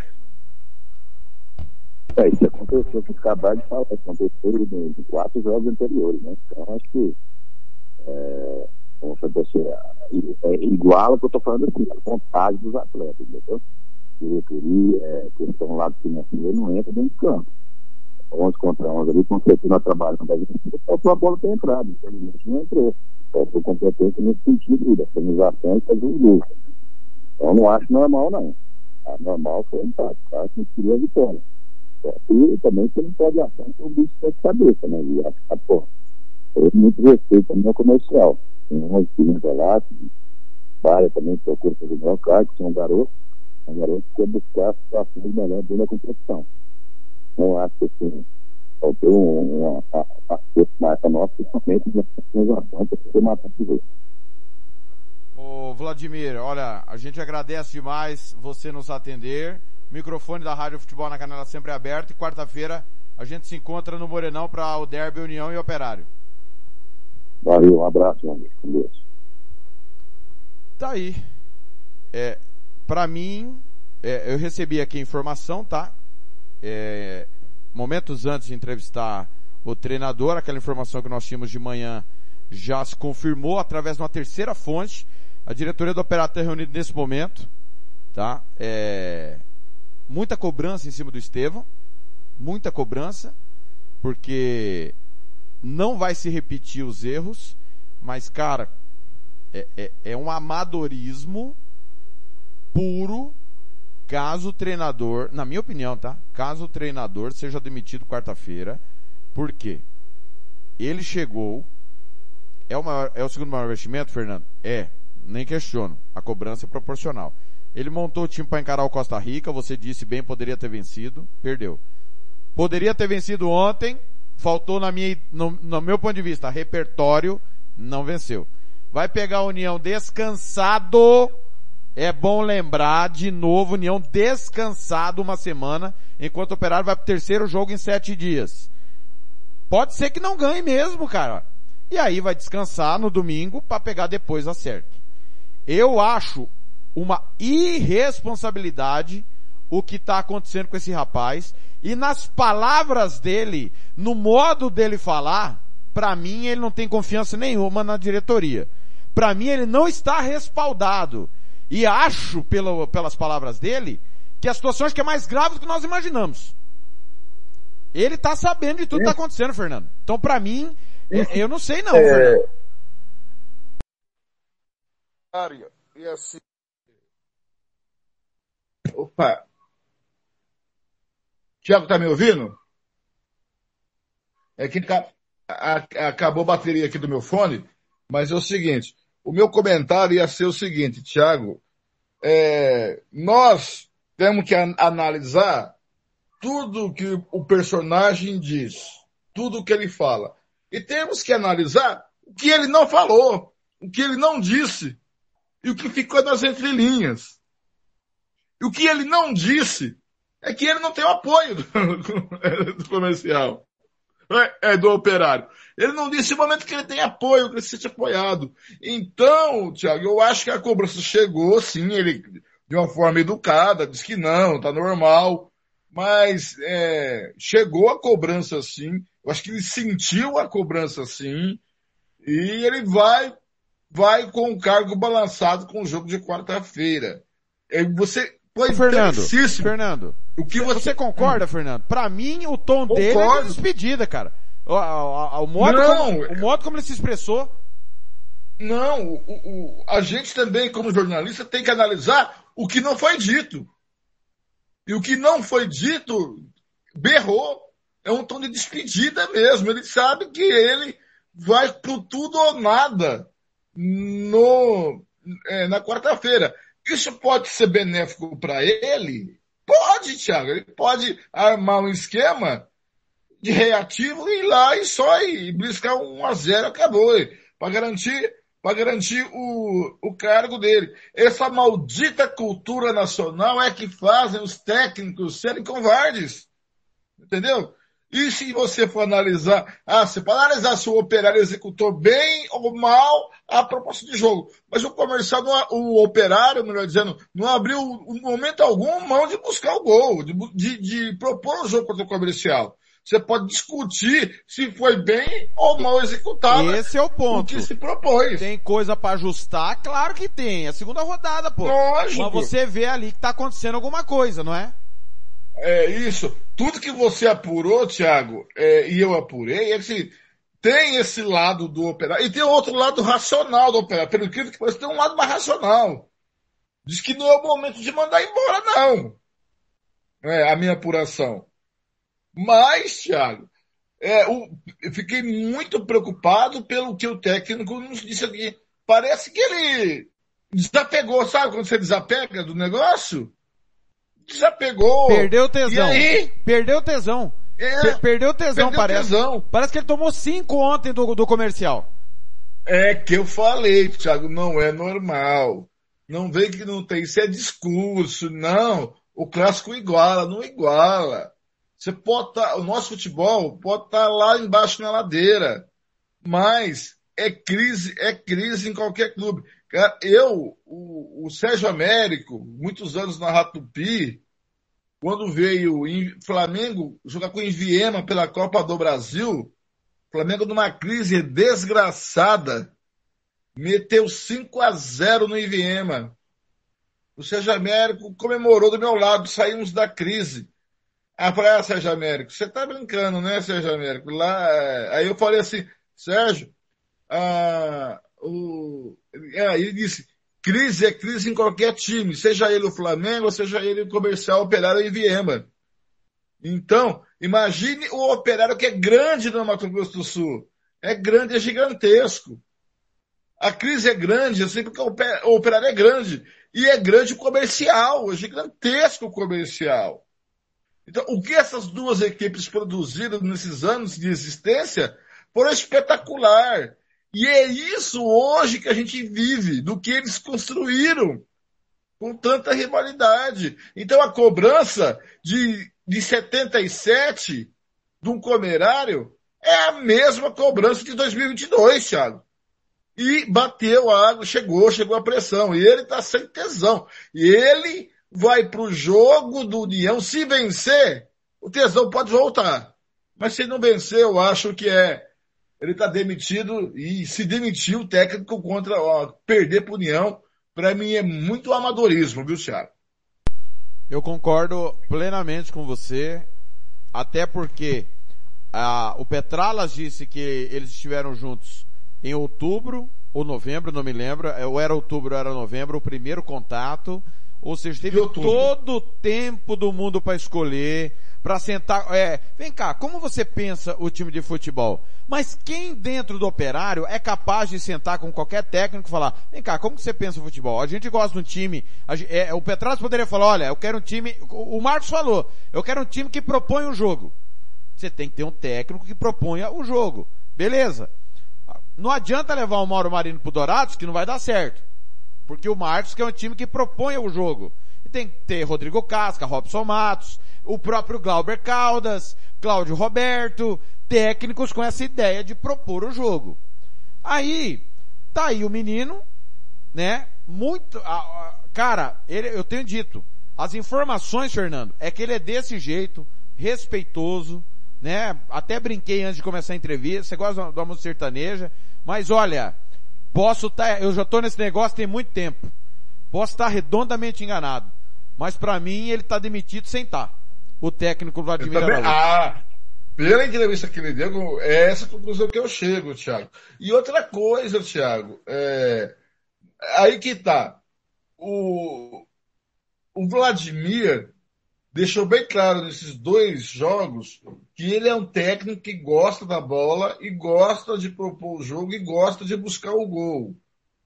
Mas a característica que ele tem na mão do time é essa. Foi contratado para esse fim o time? É que temos que questionar, porque historicamente, o time que propõe um jogo não é o operário, é o comercial. O operário sempre é um time mais de garra, aguerrido, corre atrás do resultado, busca, é mais suor do que, é, é mais transpiração do que inspiração o, o, operário. O comercial já não, vem da escola mais clássica. Né, Thiago? Eu tô falando besteira. Agora, esse time que o operário é tem, que você viu lá, é de propor o jogo? É isso que tem que analisar. Não, e ele concordou que facilitou o serviço do comércio. Ou seja, a leitura dele tá correta. E, ou seja, tá. ele entende ou ele tem que atacar o problema. Porque pior, Fernando, é como tava o Silvinho, é, dizendo que o time tava jogando bem, jogando bem, jogando bem e vendo outro jogo. Ele viu o problema do time. A tendência é evoluir. Mas vou repetir aqui, senhores. O, o operário viajou para Costa Rica, jogou uma chuva desgraçada, campo pesado, acabou a luz, os caras viajaram 400 quilômetros de lá para cá, de madrugada, chegaram aqui, foram pro regenerativo, treinaram sexta, recreativo sábado, clássico domingo. Aí, e, um detalhe. hoje, como diria Luxemburgo, pijama training, amanhã vai fazer malemão coletivo para jogar na, na, quarta contra um time, Fernando, que descansou. Descansado. Só tem guri e tem um técnico competentíssimo. A chance é real de acontecer um problema quarta-feira. Ou não, Fernando? Sim. Concordo plenamente. O, e o Robson é estrategista. Ele, lógico, ele acompanhou o jogo do. do ele deve ter é, assistido no VT o jogo do, do Operário lá em Costa Rica. Ele deve ter acompanhado ontem pela TV, se ele não foi no estádio, por exemplo. E outra coisa, vai ser um jogo divertidíssimo, viu, Thiago? Porque os dois gostam de propor o jogo. Ó, o Paulo é? Bento tá mandando aqui. A, a característica do time do Operário é para propor o jogo, diz o Paulo Bento. Então, Paulo, eu vejo pelos lados. Propor o jogo, não vi ninguém para pensar o jogo pelo meio. Eu não sei, eu não sei como foi quarta-feira, mas ontem se mostrou um time acéfalo na criação. E tem um detalhe que é muito importante, Fernando. A, a exposição. Se o comercial tem, eu não, não veja bem que eu não estou fazendo lobby para ninguém, tá? Mas eu escrevi Juninho Pavi porque o Pavi estava no elenco ano passado. Se o, se o comercial tem o Pavi, ele sabe a hora certa e a escolha certa da decisão pela experiência. O ontem faltou isso ao comercial. O time do Operário estava um tanto quanto exposto e bagunçado defensivamente. Se o comercial tem capricho, é por isso você falou, poderia ser 4 a 2 Poderia. Mas também poderia ter sido 1 a 0 pro comercial, né, Fernando? Correto. E Thiago, eu acho que ele errou na montagem da equipe o Vladimir. Porque lá em Costa Rica, ele jogou com o Petrocelli adiantado, mais como um, um, meio amador, e com o André no meio campo. Né? O André no meio campo de volância. Ele recuou o Petrocelli na volância e deixou o Adriano sozinho ali para comandar o meio campo. O Adriano e ele teve, eh, se deram bem na armação lá em Costa Rica. Parece que o gol foi um cruzamento do Petrocelli que o Adriano desviou dentro da grande área, lá em Costa Rica.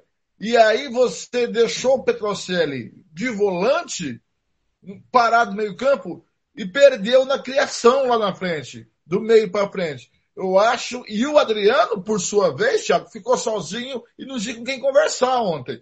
Eu, ontem, eu, eu, o Paulo Bento está ouvindo, o meio-campo do operário era um latifúndio improdutivo. Ninguém ocupava espaço ali no meio-campo. Ou estou errado na minha análise, Não. Thiago? Um abraço pro Tony Montalvão, tá na escuta lá em Portugal. Boa noite para você, boa noite aqui para nós também. E, e o Adriano, para quem não lembra, o Adriano surgiu no Campo Grande, do Edilson Lima. A gente cansou de criticar o Adriano, mas o Adriano era o que hoje é o Hilber. O, o Hilber hoje é o vilão do dia porque perdeu um gol imperdível.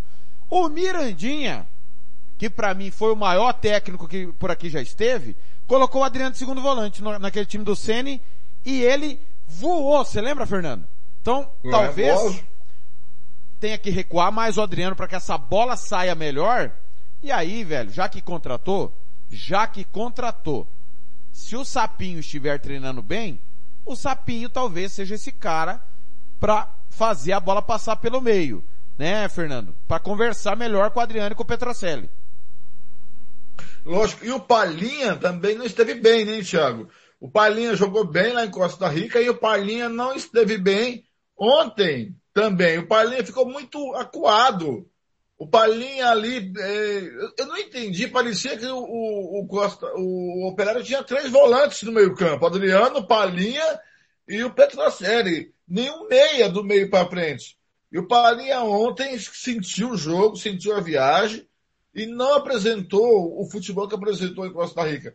Isso é de preocupante. Mas eu acho que, Thiago, olha, posso estar muito enganado, mas o jogo de quarta-feira será uma, será uma delícia de jogo com dois técnicos que gostam de propor o jogo.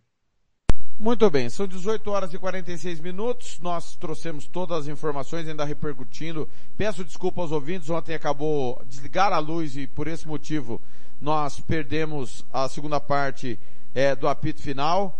É, eu, eu, eu, vou tentar aqui o Sabatino mais uma vez, porque nós ouvimos o, o, o técnico Vladimir Araújo. Eu vou tentar, o, se o Fernando não tiver nenhum compromisso, é, quase falta 13 para as 7, nós já estamos aqui mesmo. E compro, com, compromisso é com a janta daqui a pouco. Boa só. noite aqui em São Paulo. O Fernandinho não tem lugar nesse time? Tem. Lembra do Fernandinho? Tem. Jogou com o Glauber? Oito. Ah, sim, tem. É. O Lucas Nepomuceno, TLF. O Mirandinha, aquele que treinou o Senna em 2019? Não. O Mirandinha, o segundo Mirandinha. O Mirandinha que treinou o Senna é o que jogou na Inglaterra.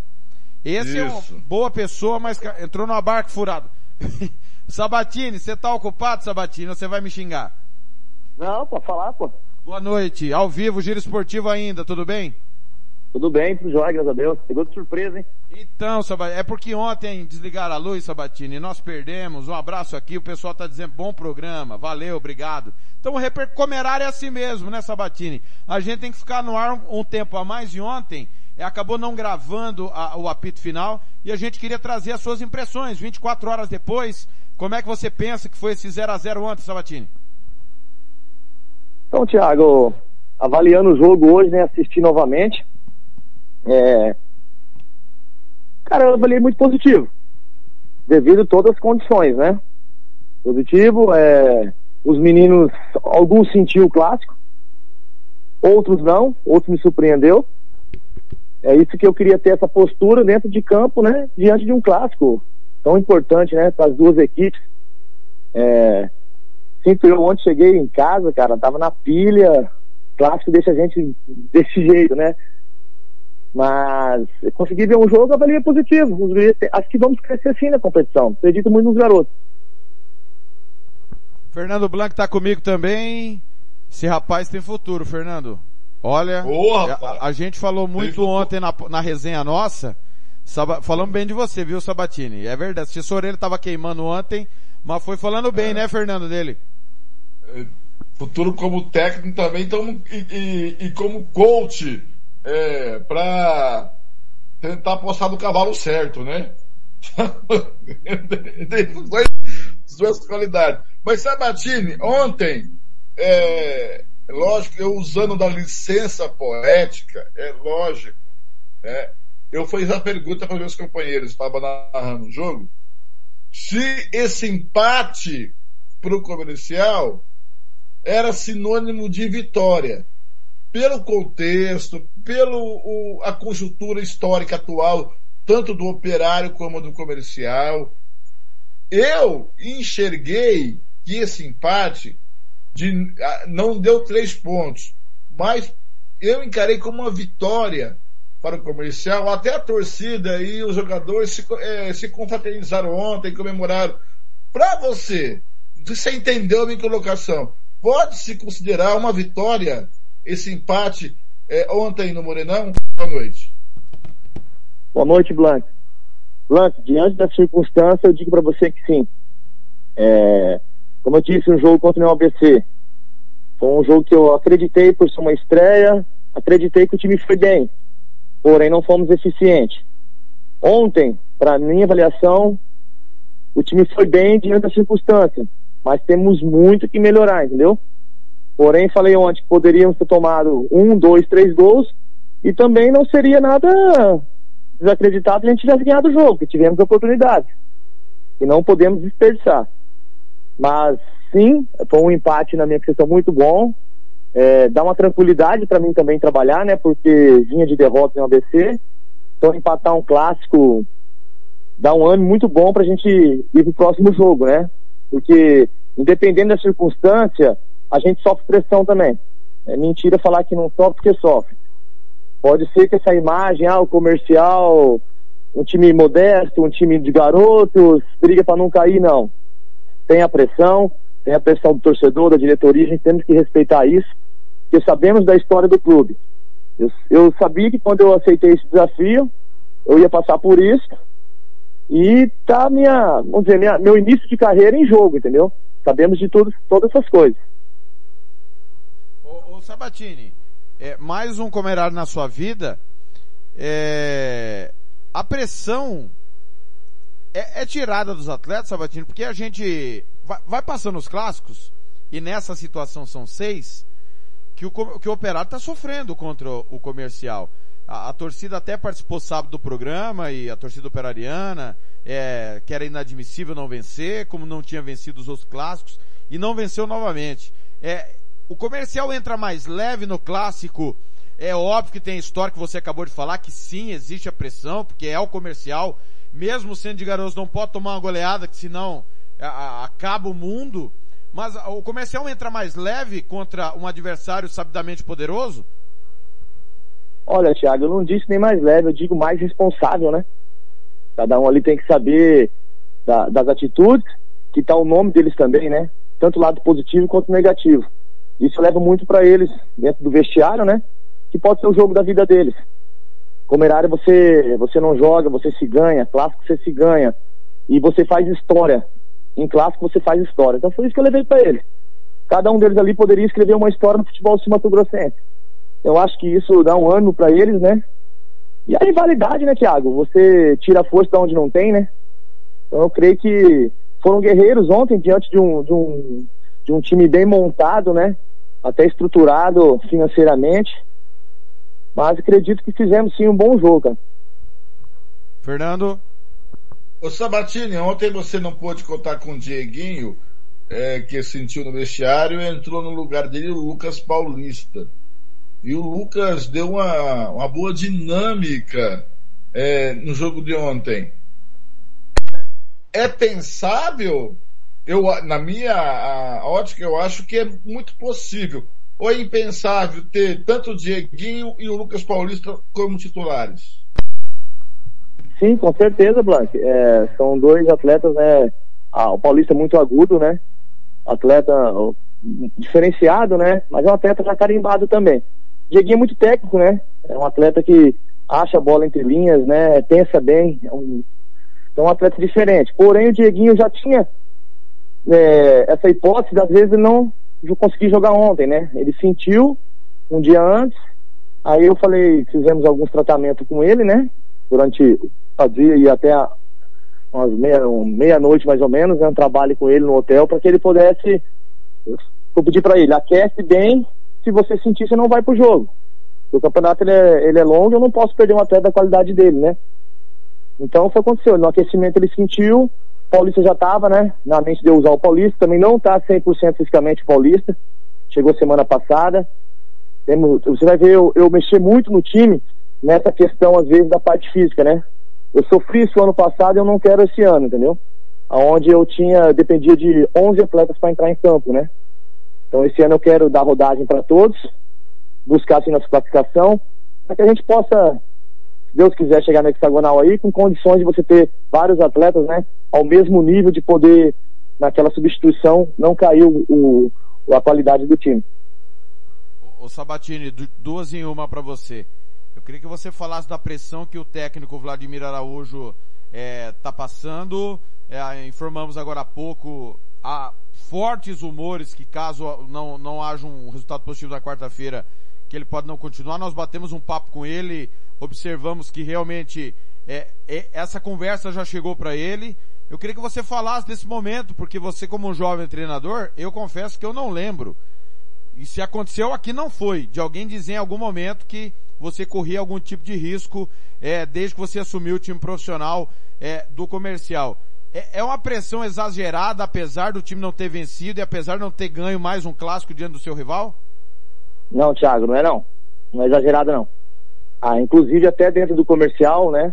Lógico que não, a gente faz parte de uma diretoria também, mas o treinador se sente isso também. É, eu creio que qualquer resultado Sabatini. ruim diante do ABC, entendeu? Pode piorar situações, porque a cobrança é muito grande desses dois times. Eu também, se tem um resultado adverso ontem, perde o jogo, vou para um jogo contra o Chapadão, acontece alguma coisa, eu também fico, né? Isso é normal, normal em clube grande. Só que assim, tem que ter um entendimento, né? Tem que, eu levo muito isso ao presidente, à diretoria. Não, você não consegue montar time com uma semana, você não consegue colocar o seu trabalho com 10 dias. Então você depende muito da qualidade do jogador. Você acaba sendo um mentor ali de vestiário, entendeu? Você tem suas ideias, mas é muito pouco tempo para você colocar. Principalmente na parte física.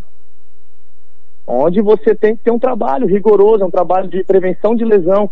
Por isso, quando eu falo para você, quando você faz um planejamento, igual eu planejei para dezembro, né? Plano A, plano B, plano C e plano D. Acabei entrando no plano D. O plano A seria, pô, chegar aqui 30 dias antes, fazer uma pré-temporada, Entendeu? Aí sim você fazer um trabalho. Agora, assim, é muito. Eu tento levar isso à diretoria do comercial. Futebol não é assim que se faz. Mas as condições financeiras, às vezes, obriga a gente a fazer coisas, né? Acelerar o processo. E pode acabar dando isso sim. A pressão tá grande, sim, tem certeza, dentro do operário. Como também poderia estar do, do lado do comercial, independente de, do, do, seu treinador, entendeu? Isso vai ter sempre, cara. Um time grande é diferente de se treinar um time pequeno. O Sabatini. Pergunta final. Sabatini, por que que não é exagero essa pressão e logo ele pode perder o emprego quarta-feira? Porque na nossa visão, na minha do Thiago, é um absurdo você mandar o técnico embora quarta-feira se o operário não ganhar do União. É, para mim é, é uma sandice. E você acha que não é exagero essa pressão. Por que que não é exagero? Já que a gente acha que é exagero. Não, eu acho exagero, sim, é, exagero que eu digo assim, realmente está tá em risco já o cargo do professor Vladimir, onde eu já cumprimento, uma excelente pessoa, tive a oportunidade de conhecê-lo. Eu digo em, em, questão disso tudo, né? Muitas vezes pessoas que estão atrás do futebol no nosso estado não têm esse entendimento, não conhece. Vai pela paixão, vai pelo por ser torcedor. É disso que é complicado. As pessoas que estão ali atrás não vê que como como está sendo feito o trabalho. Porque pode dar ruim e de repente você alavancar, isso é normal. Agora, se nas primeiras pancadas, é, essas pessoas que não têm esse conhecimento, vai pelo lado do torcedor, o primeiro que, que arrebenta a corda não técnico. Isso eu, eu digo que isso é normal no, no Brasil, né? Isso é normal no Brasil. O Matheus, o Carneiro ontem, nosso comentarista, ele falou que o comercial hoje tem três ídolos. Cláudio Barbosa, que é o presidente, Dr. Trombini, que é o médico, e você que é o treinador. Como é que você se sente como ídolo da torcida nesse momento de tanta diversidade do comercial? Tiago, eu acho que dentro desses ídolos aí, a comercial também pode considerar o, o Daniel, é uma pessoa que ajuda muito, né? O Marlon e comissão técnica inteira ali que se dou o máximo. Eu acho, Thiago, devido às condições financeiras do clube que vem se passando nesses últimos anos, e a gente tentando, né, manter isso. Levando sempre a verdade, falando que pode acontecer e o que não pode. E essa, eu creio que isso, né, aí é quando vem um resultado tipo de ontem, onde todo mundo está desacreditado do comercial, um resultado como ontem, as pessoas passam a acreditar e valorizar as pessoas que estão à frente de, tocando esse projeto. Então eu creio que seja isso, né? Mas também eu te digo coisa, coisinha rápida também, isso passa. Isso passa rápido. Começa umas pancadas para te ver. Isso é normal. Sabatini, Dieguinho vai ter condição para quarta-feira ou você ainda não sabe? Tiago, eu vou falar pra ti, ainda não sei, viu? Hoje eu dei, eu trabalhei hoje, né? Eu costumo trabalhar assim logo após o jogo. No outro dia fazer a recuperação, né? E eu vou dar folga amanhã para eles. Porque o jogo de jogo de quarta, de domingo, tenho pouco tempo para recuperar para quarta. É o de quarta eu ganho um dia a mais, né? Para domingo. Então eu creio que ele, se ele estiver sentindo algo ainda pequeno, eu não vou utilizar. Eu penso nele numa sequência maior. Ô, Sabatino, esse Blanco é maldoso, ele falou para mim depois do jogo ontem, é, que o, Alex, o Alexandre, que foi expulso do operário, ele deveria estar no comercial, porque ele foi juvenil demais de cair na pilha do garoto. O que que o garoto, quem que era o jogador do comercial que fez ele entrar na pilha, Sabatini? Eu acho que foi o Railan, cara. O que, o que que o Railan falou para ele que ele ficou tão pistola? ah, Thiago, ali é coisa de jogo, né, cara? Eu nem, nem conversei com o Railan sobre o que aconteceu ali, né? Mas ali deve ter provocado, né? E o Railan também. O Railan não é nenhum garotinho, né? Deve ter dado uma, uma pilhada nele aí. E ele acabou fazendo aquela atitude lá lamentável, né? Eu acho que foi o noturno Ah, viu, que caiu ali. É do jogo. Tem que saber jogar também. Isso eu passo pra eles também, entendeu? Tento, tento levar um pouquinho de malandragem pra esses garotos, né? Que faz parte do, do, do jogo, né, Thiago? Perfeito. Sabatini, olha, a gente agradece. O, o, o Bruno foi tomar café com você, Sabatini? Quem? O Bruno, lembra que o Bruno pediu se você autorizava ele tomar café com você? E- ele já foi? Não, ainda não. Tô, tô aguardando o Bruno aí. Mas, mas eu, eu fiquei preocupado que você, você falou que chegou pilhado ontem, mas tá tudo bem em casa, né? Tranquila, a esposa tá de boa, né? Na verdade, né, cara, eu tenho, eu tenho esse. é, eu sou muito ansioso, né, Thiago? Então, dia de jogo, cara, pilha. E ontem, nossa senhora, né? O coração tá bom, porque os meninos me deixaram. foi demais, rapaz. Foi louco. Me atacou até crise renal. Rapaz, ontem foi. Mas hoje tô bem, graças a Deus. A gente já conseguiu se recompor de novo. É jogo a jogo, né? Fala, Fernando. Isso, eu- isso que eu ia perguntar pro, pro Matheus. Matheus, eu tô nessa estrada há um bom tempo. Já duas décadas, 20 anos, 20, é, 20 anos nessa, nessa, nessa pegada. Eu acordei ontem muito ansioso. Levantei, botei a rádio no ar, fui estudar um pouco o jogo, montar o material. Eu estava tão ansioso ontem pro jogo que eu fui lavar louça, pra você ter uma ideia. Né? É, o, o seu nível de- de ansiedade é pior que o meu, então? Ah, não, eu tenho, tenho um nível de É, ansiedade é assim muito o comerário? Te deixa ansioso, muito É. ansioso o comerário? Principalmente pós-jogo, né, cara? Pós-jogo eu fico muito. Ainda mais ansiedade depois do jogo, sabe? Onde que eu falo, chego em casa. Quando é, quando é, quando é resultado positivo, cara, é, é show, cara. Todo mundo te liga, entendeu? Todo mundo te, te dá os parabéns. Mas quando perde, meu amigo, se tudo fica mudo, fica aquele silêncio, é só a esposa pra te consolar, né, cara? Só nós pode se ligar, né? Quando você perde. Co- como é que é, Fernando? Repete. Só nós que liga pra ele quando ele perde. Ah, a gente liga quando perde e quando ganha, né, Sabatini? Mas o importante, Sabatini, eu vou te dar uma dica que o Gilmar Matos deu. O importante é fazer gol jogando em casa, entendeu? Sempre, Sabatini. Rapaz, não vejo a hora. Thiago, não vejo a hora, eu cobro todo dia esses garotos, entendeu? E cara, vocês não gostam de abraço, pô. Todo dia no treino a gente tem, eu levo sempre, né? A gente é sério muitas vezes, mas às vezes a gente brinca, né? Pô, vocês têm que querer ganhar, abraçar eu no, lá no. Quando fazer um gol, pô, pelo amor de Deus, me ajuda. Mas é. Te- estamos criando, tá aparecendo algumas oportunidades, né? Mas tá faltando isso aí, vamos usar o, o, o termo do Mauro Marino, né? O terço final ali tá complicado, né? Mas Você tá de sacanagem, né? Não, não, não, você tá de sacanagem, né? Não, eu sempre vejo ali, aquele passe final ali tá complicado, né? Mas vamos ajustar. Tenho certeza que os garotos aí vão, vão surpreender ainda muito. Ô Sabatini, o, o Paulo Bento, ele é operariano e chato, ele ouve tudo. Ele tá dizendo, ele disse pra mim hoje cedo, parabéns ao comercial, ganhou o título de não perder do operário mais uma vez. Fala pro Paulo Bento, que é ranzinza e tá de mal com a vida, porque o time dele não ganha do nosso, Sabatini, que o comercial briga por coisas maiores também, né, Sabatini? Isso, Paulo Bento, é, quando todo mundo acha que nós entramos para participar, o sonho para ser campeão a gente tem também. Pode ter certeza que sempre que tiver um comerário a gente vai lutar, como todos os jogos. E eu, cara, eu tinha uma meta aí, Thiago, não consegui perder ainda, hein? Ah, hein, Paulo Bento, por essa eu não esperava. Sabatini, obrigado de novo, viu? É, microfone sempre aberto, parabéns pelo cara que você é, na, na boa, na ruim, você dá a cara para bater. Eu acho que foi um grande jogo. É, qualquer uma das equipes poderia ter ganhado o clássico, ter ganho o clássico, acabou infelizmente ficando no 0 a 0 mas a gente espera que ambas as equipes da capital melhorem, evoluam. Somos uma emissora do estado inteiro, mas obviamente o carro-chefe nosso é comercial e operário e está repercutindo. Falamos a semana inteira e estamos falando ainda do comerário. Clássico é isso, né, Sabatini? Assim, clássico é, é diferente, né, Thiago? Cara, a adrenalina é outra, meu. Parece que você tem uma derrota em qualquer outro time, mas quando você perde um clássico, por mais que eu perdi na base lá agora, ano passado, cara, é muito ruim. Perder para operário. Tor é, você, você se leva isso como um torcedor, né, cara? Você sabe a, a guerra deles, né? Digo guerra sadia, guerra boa, né? Daquela zoação do outro. Aqui do meu lado aqui eu tenho vizinhos operarianos que não perdem um jogo, entendeu? Aí, então, no outro dia aqui eu já fui ali, já me até parabenizaram, né, cara?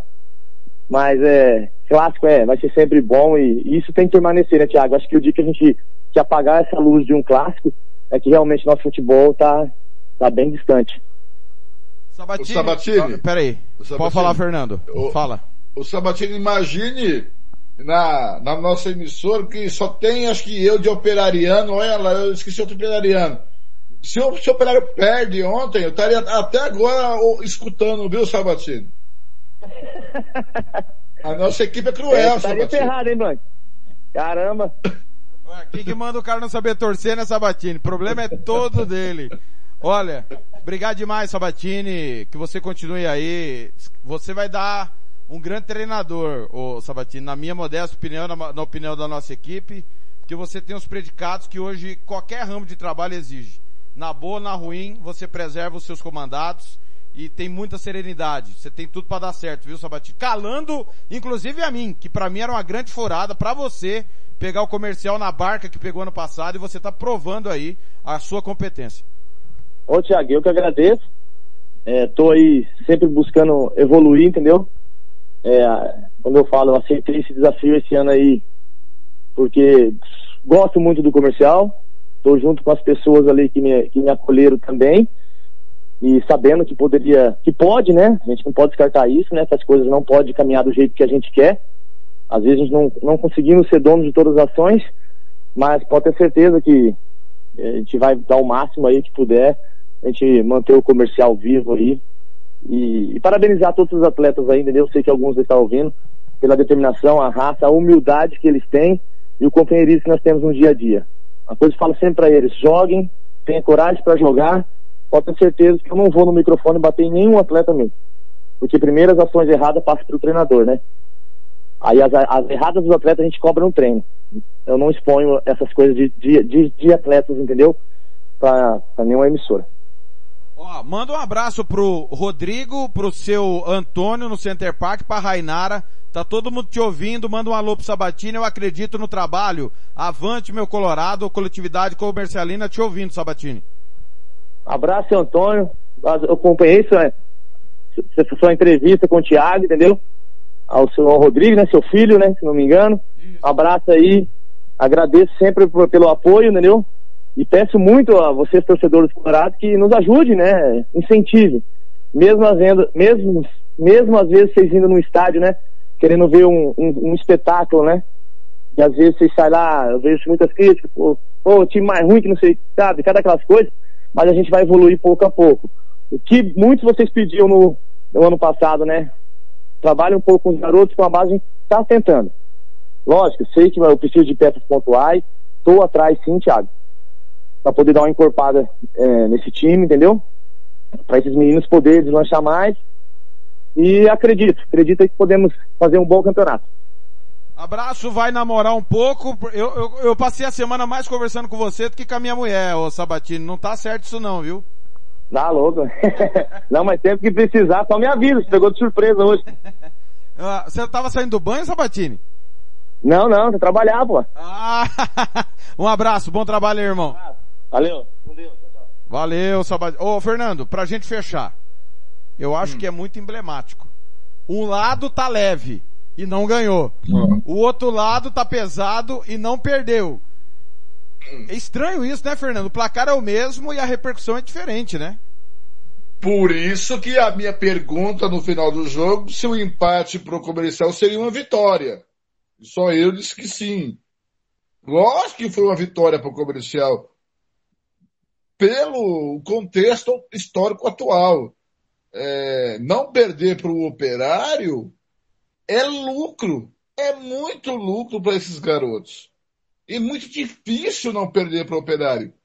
Tanto é que se o River fosse mais um pouquinho competente, no mínimo daria 3 a 0 pro operário ontem. Então, é, é, deu mais tempo para o Matheus respirar, mais tempo para e deu ó, e, e empolgou a, a rapaziada, empolgou a meninada do comercial, é, empolgou, é, eles vão, jog, vão jogar com mais vontade, com mais dedicação, com mais é, tesão com a camisa do comercial e esse empate do Comerário. O comer, um clássico serve para entusiasmar um lado e borochotear, é, acabei de inventar essa palavra, borochotear lado que não vence, Thiago. Ainda mais um lado, é, por exemplo, ah, Blanque, mas é normal o Comerário empatar. É normal o Comerário empatar em condições iguais. Esse empate pro Operário foi uma derrota. Tanto é que o técnico está quase dizendo adeus, bye bye. Tchau, tchau, amore, né? O Comerário, é. acredito que fizemos nossa parte, repercutimos. É óbvio que amanhã já é véspera de mais uma rodada. É, e amanhã, da, de amanhã para quarta-feira, de agora, né? Desde o início da manhã para quarta, vai ficar essa, essa interrogação sobre Vladimir Araújo. E aí o Fernando, quarta-feira, vai contar a história do jogo, nós vamos estar lá, tem a estreia da SERC depois. Vai ter mudança, Fernando, na sua opinião? Palpite, feeling seu. Muda alguma coisa caso o Operário não vença quarto derby? Depende do resultado. Depende de como for o resultado. Depende. Mas eu acho que o Operário não perde quarta-feira. Muito bem. O Operário não perde. É... Porque por mais que você for, por exemplo, as fa... por mais que o Dante, Dante seja um zagueiro lento, é... não teve é, falhas grotescas da zaga do Operário. Eu acho que não perde. Mas é esperar para ver, né, Thiago? E uma coisa, né, Thiago? Quando a gente termina cansado um, um comerário, exausto, e esse cansaço se reflete no dia seguinte, é que nós cumprimos nossa missão no clássico comerário. É porque a gente tem que, se não for isso, nem, nem pense em sair de casa para fazer um comerário. Um comerário você tem que deixar a sua alma lá como o cronista esportivo, como jornalista, tem que dar o máximo para quem está do outro lado do rádio, ouvindo em casa, vendo pela TV. Blanca, um abraço. Amanhã eu volto meio-dia com Palmeiras e Awali. O que que dá, Blanca? Palmeiras ou Awali? Awali.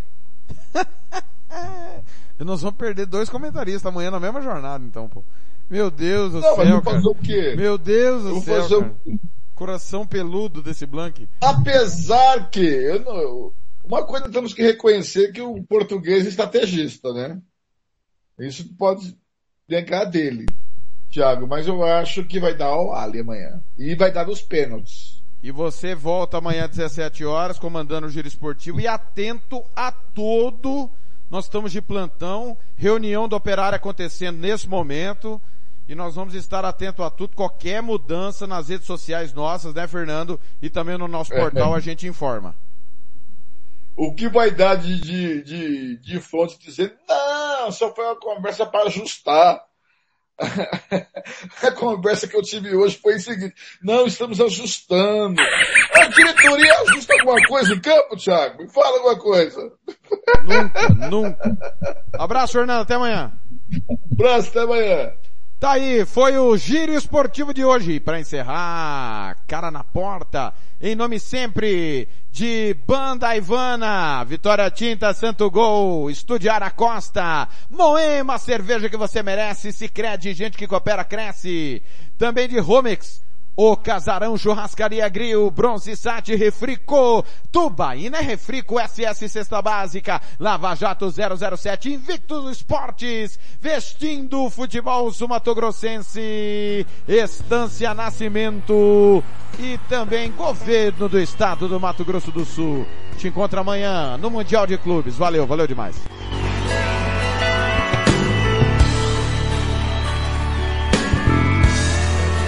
Quero ver vocês cantando junto com a gente.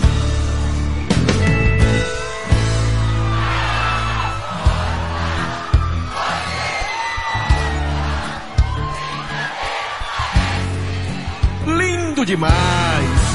Esqueço sua vida, mas o amor por vida, esse amadurece. Vamos lá! E aí? Quando é que você vai se decidir? Tá com medo de quê? Tá sofrendo por quê? Deixa disso, mulher. E aí? Quando é que você vai me assumir?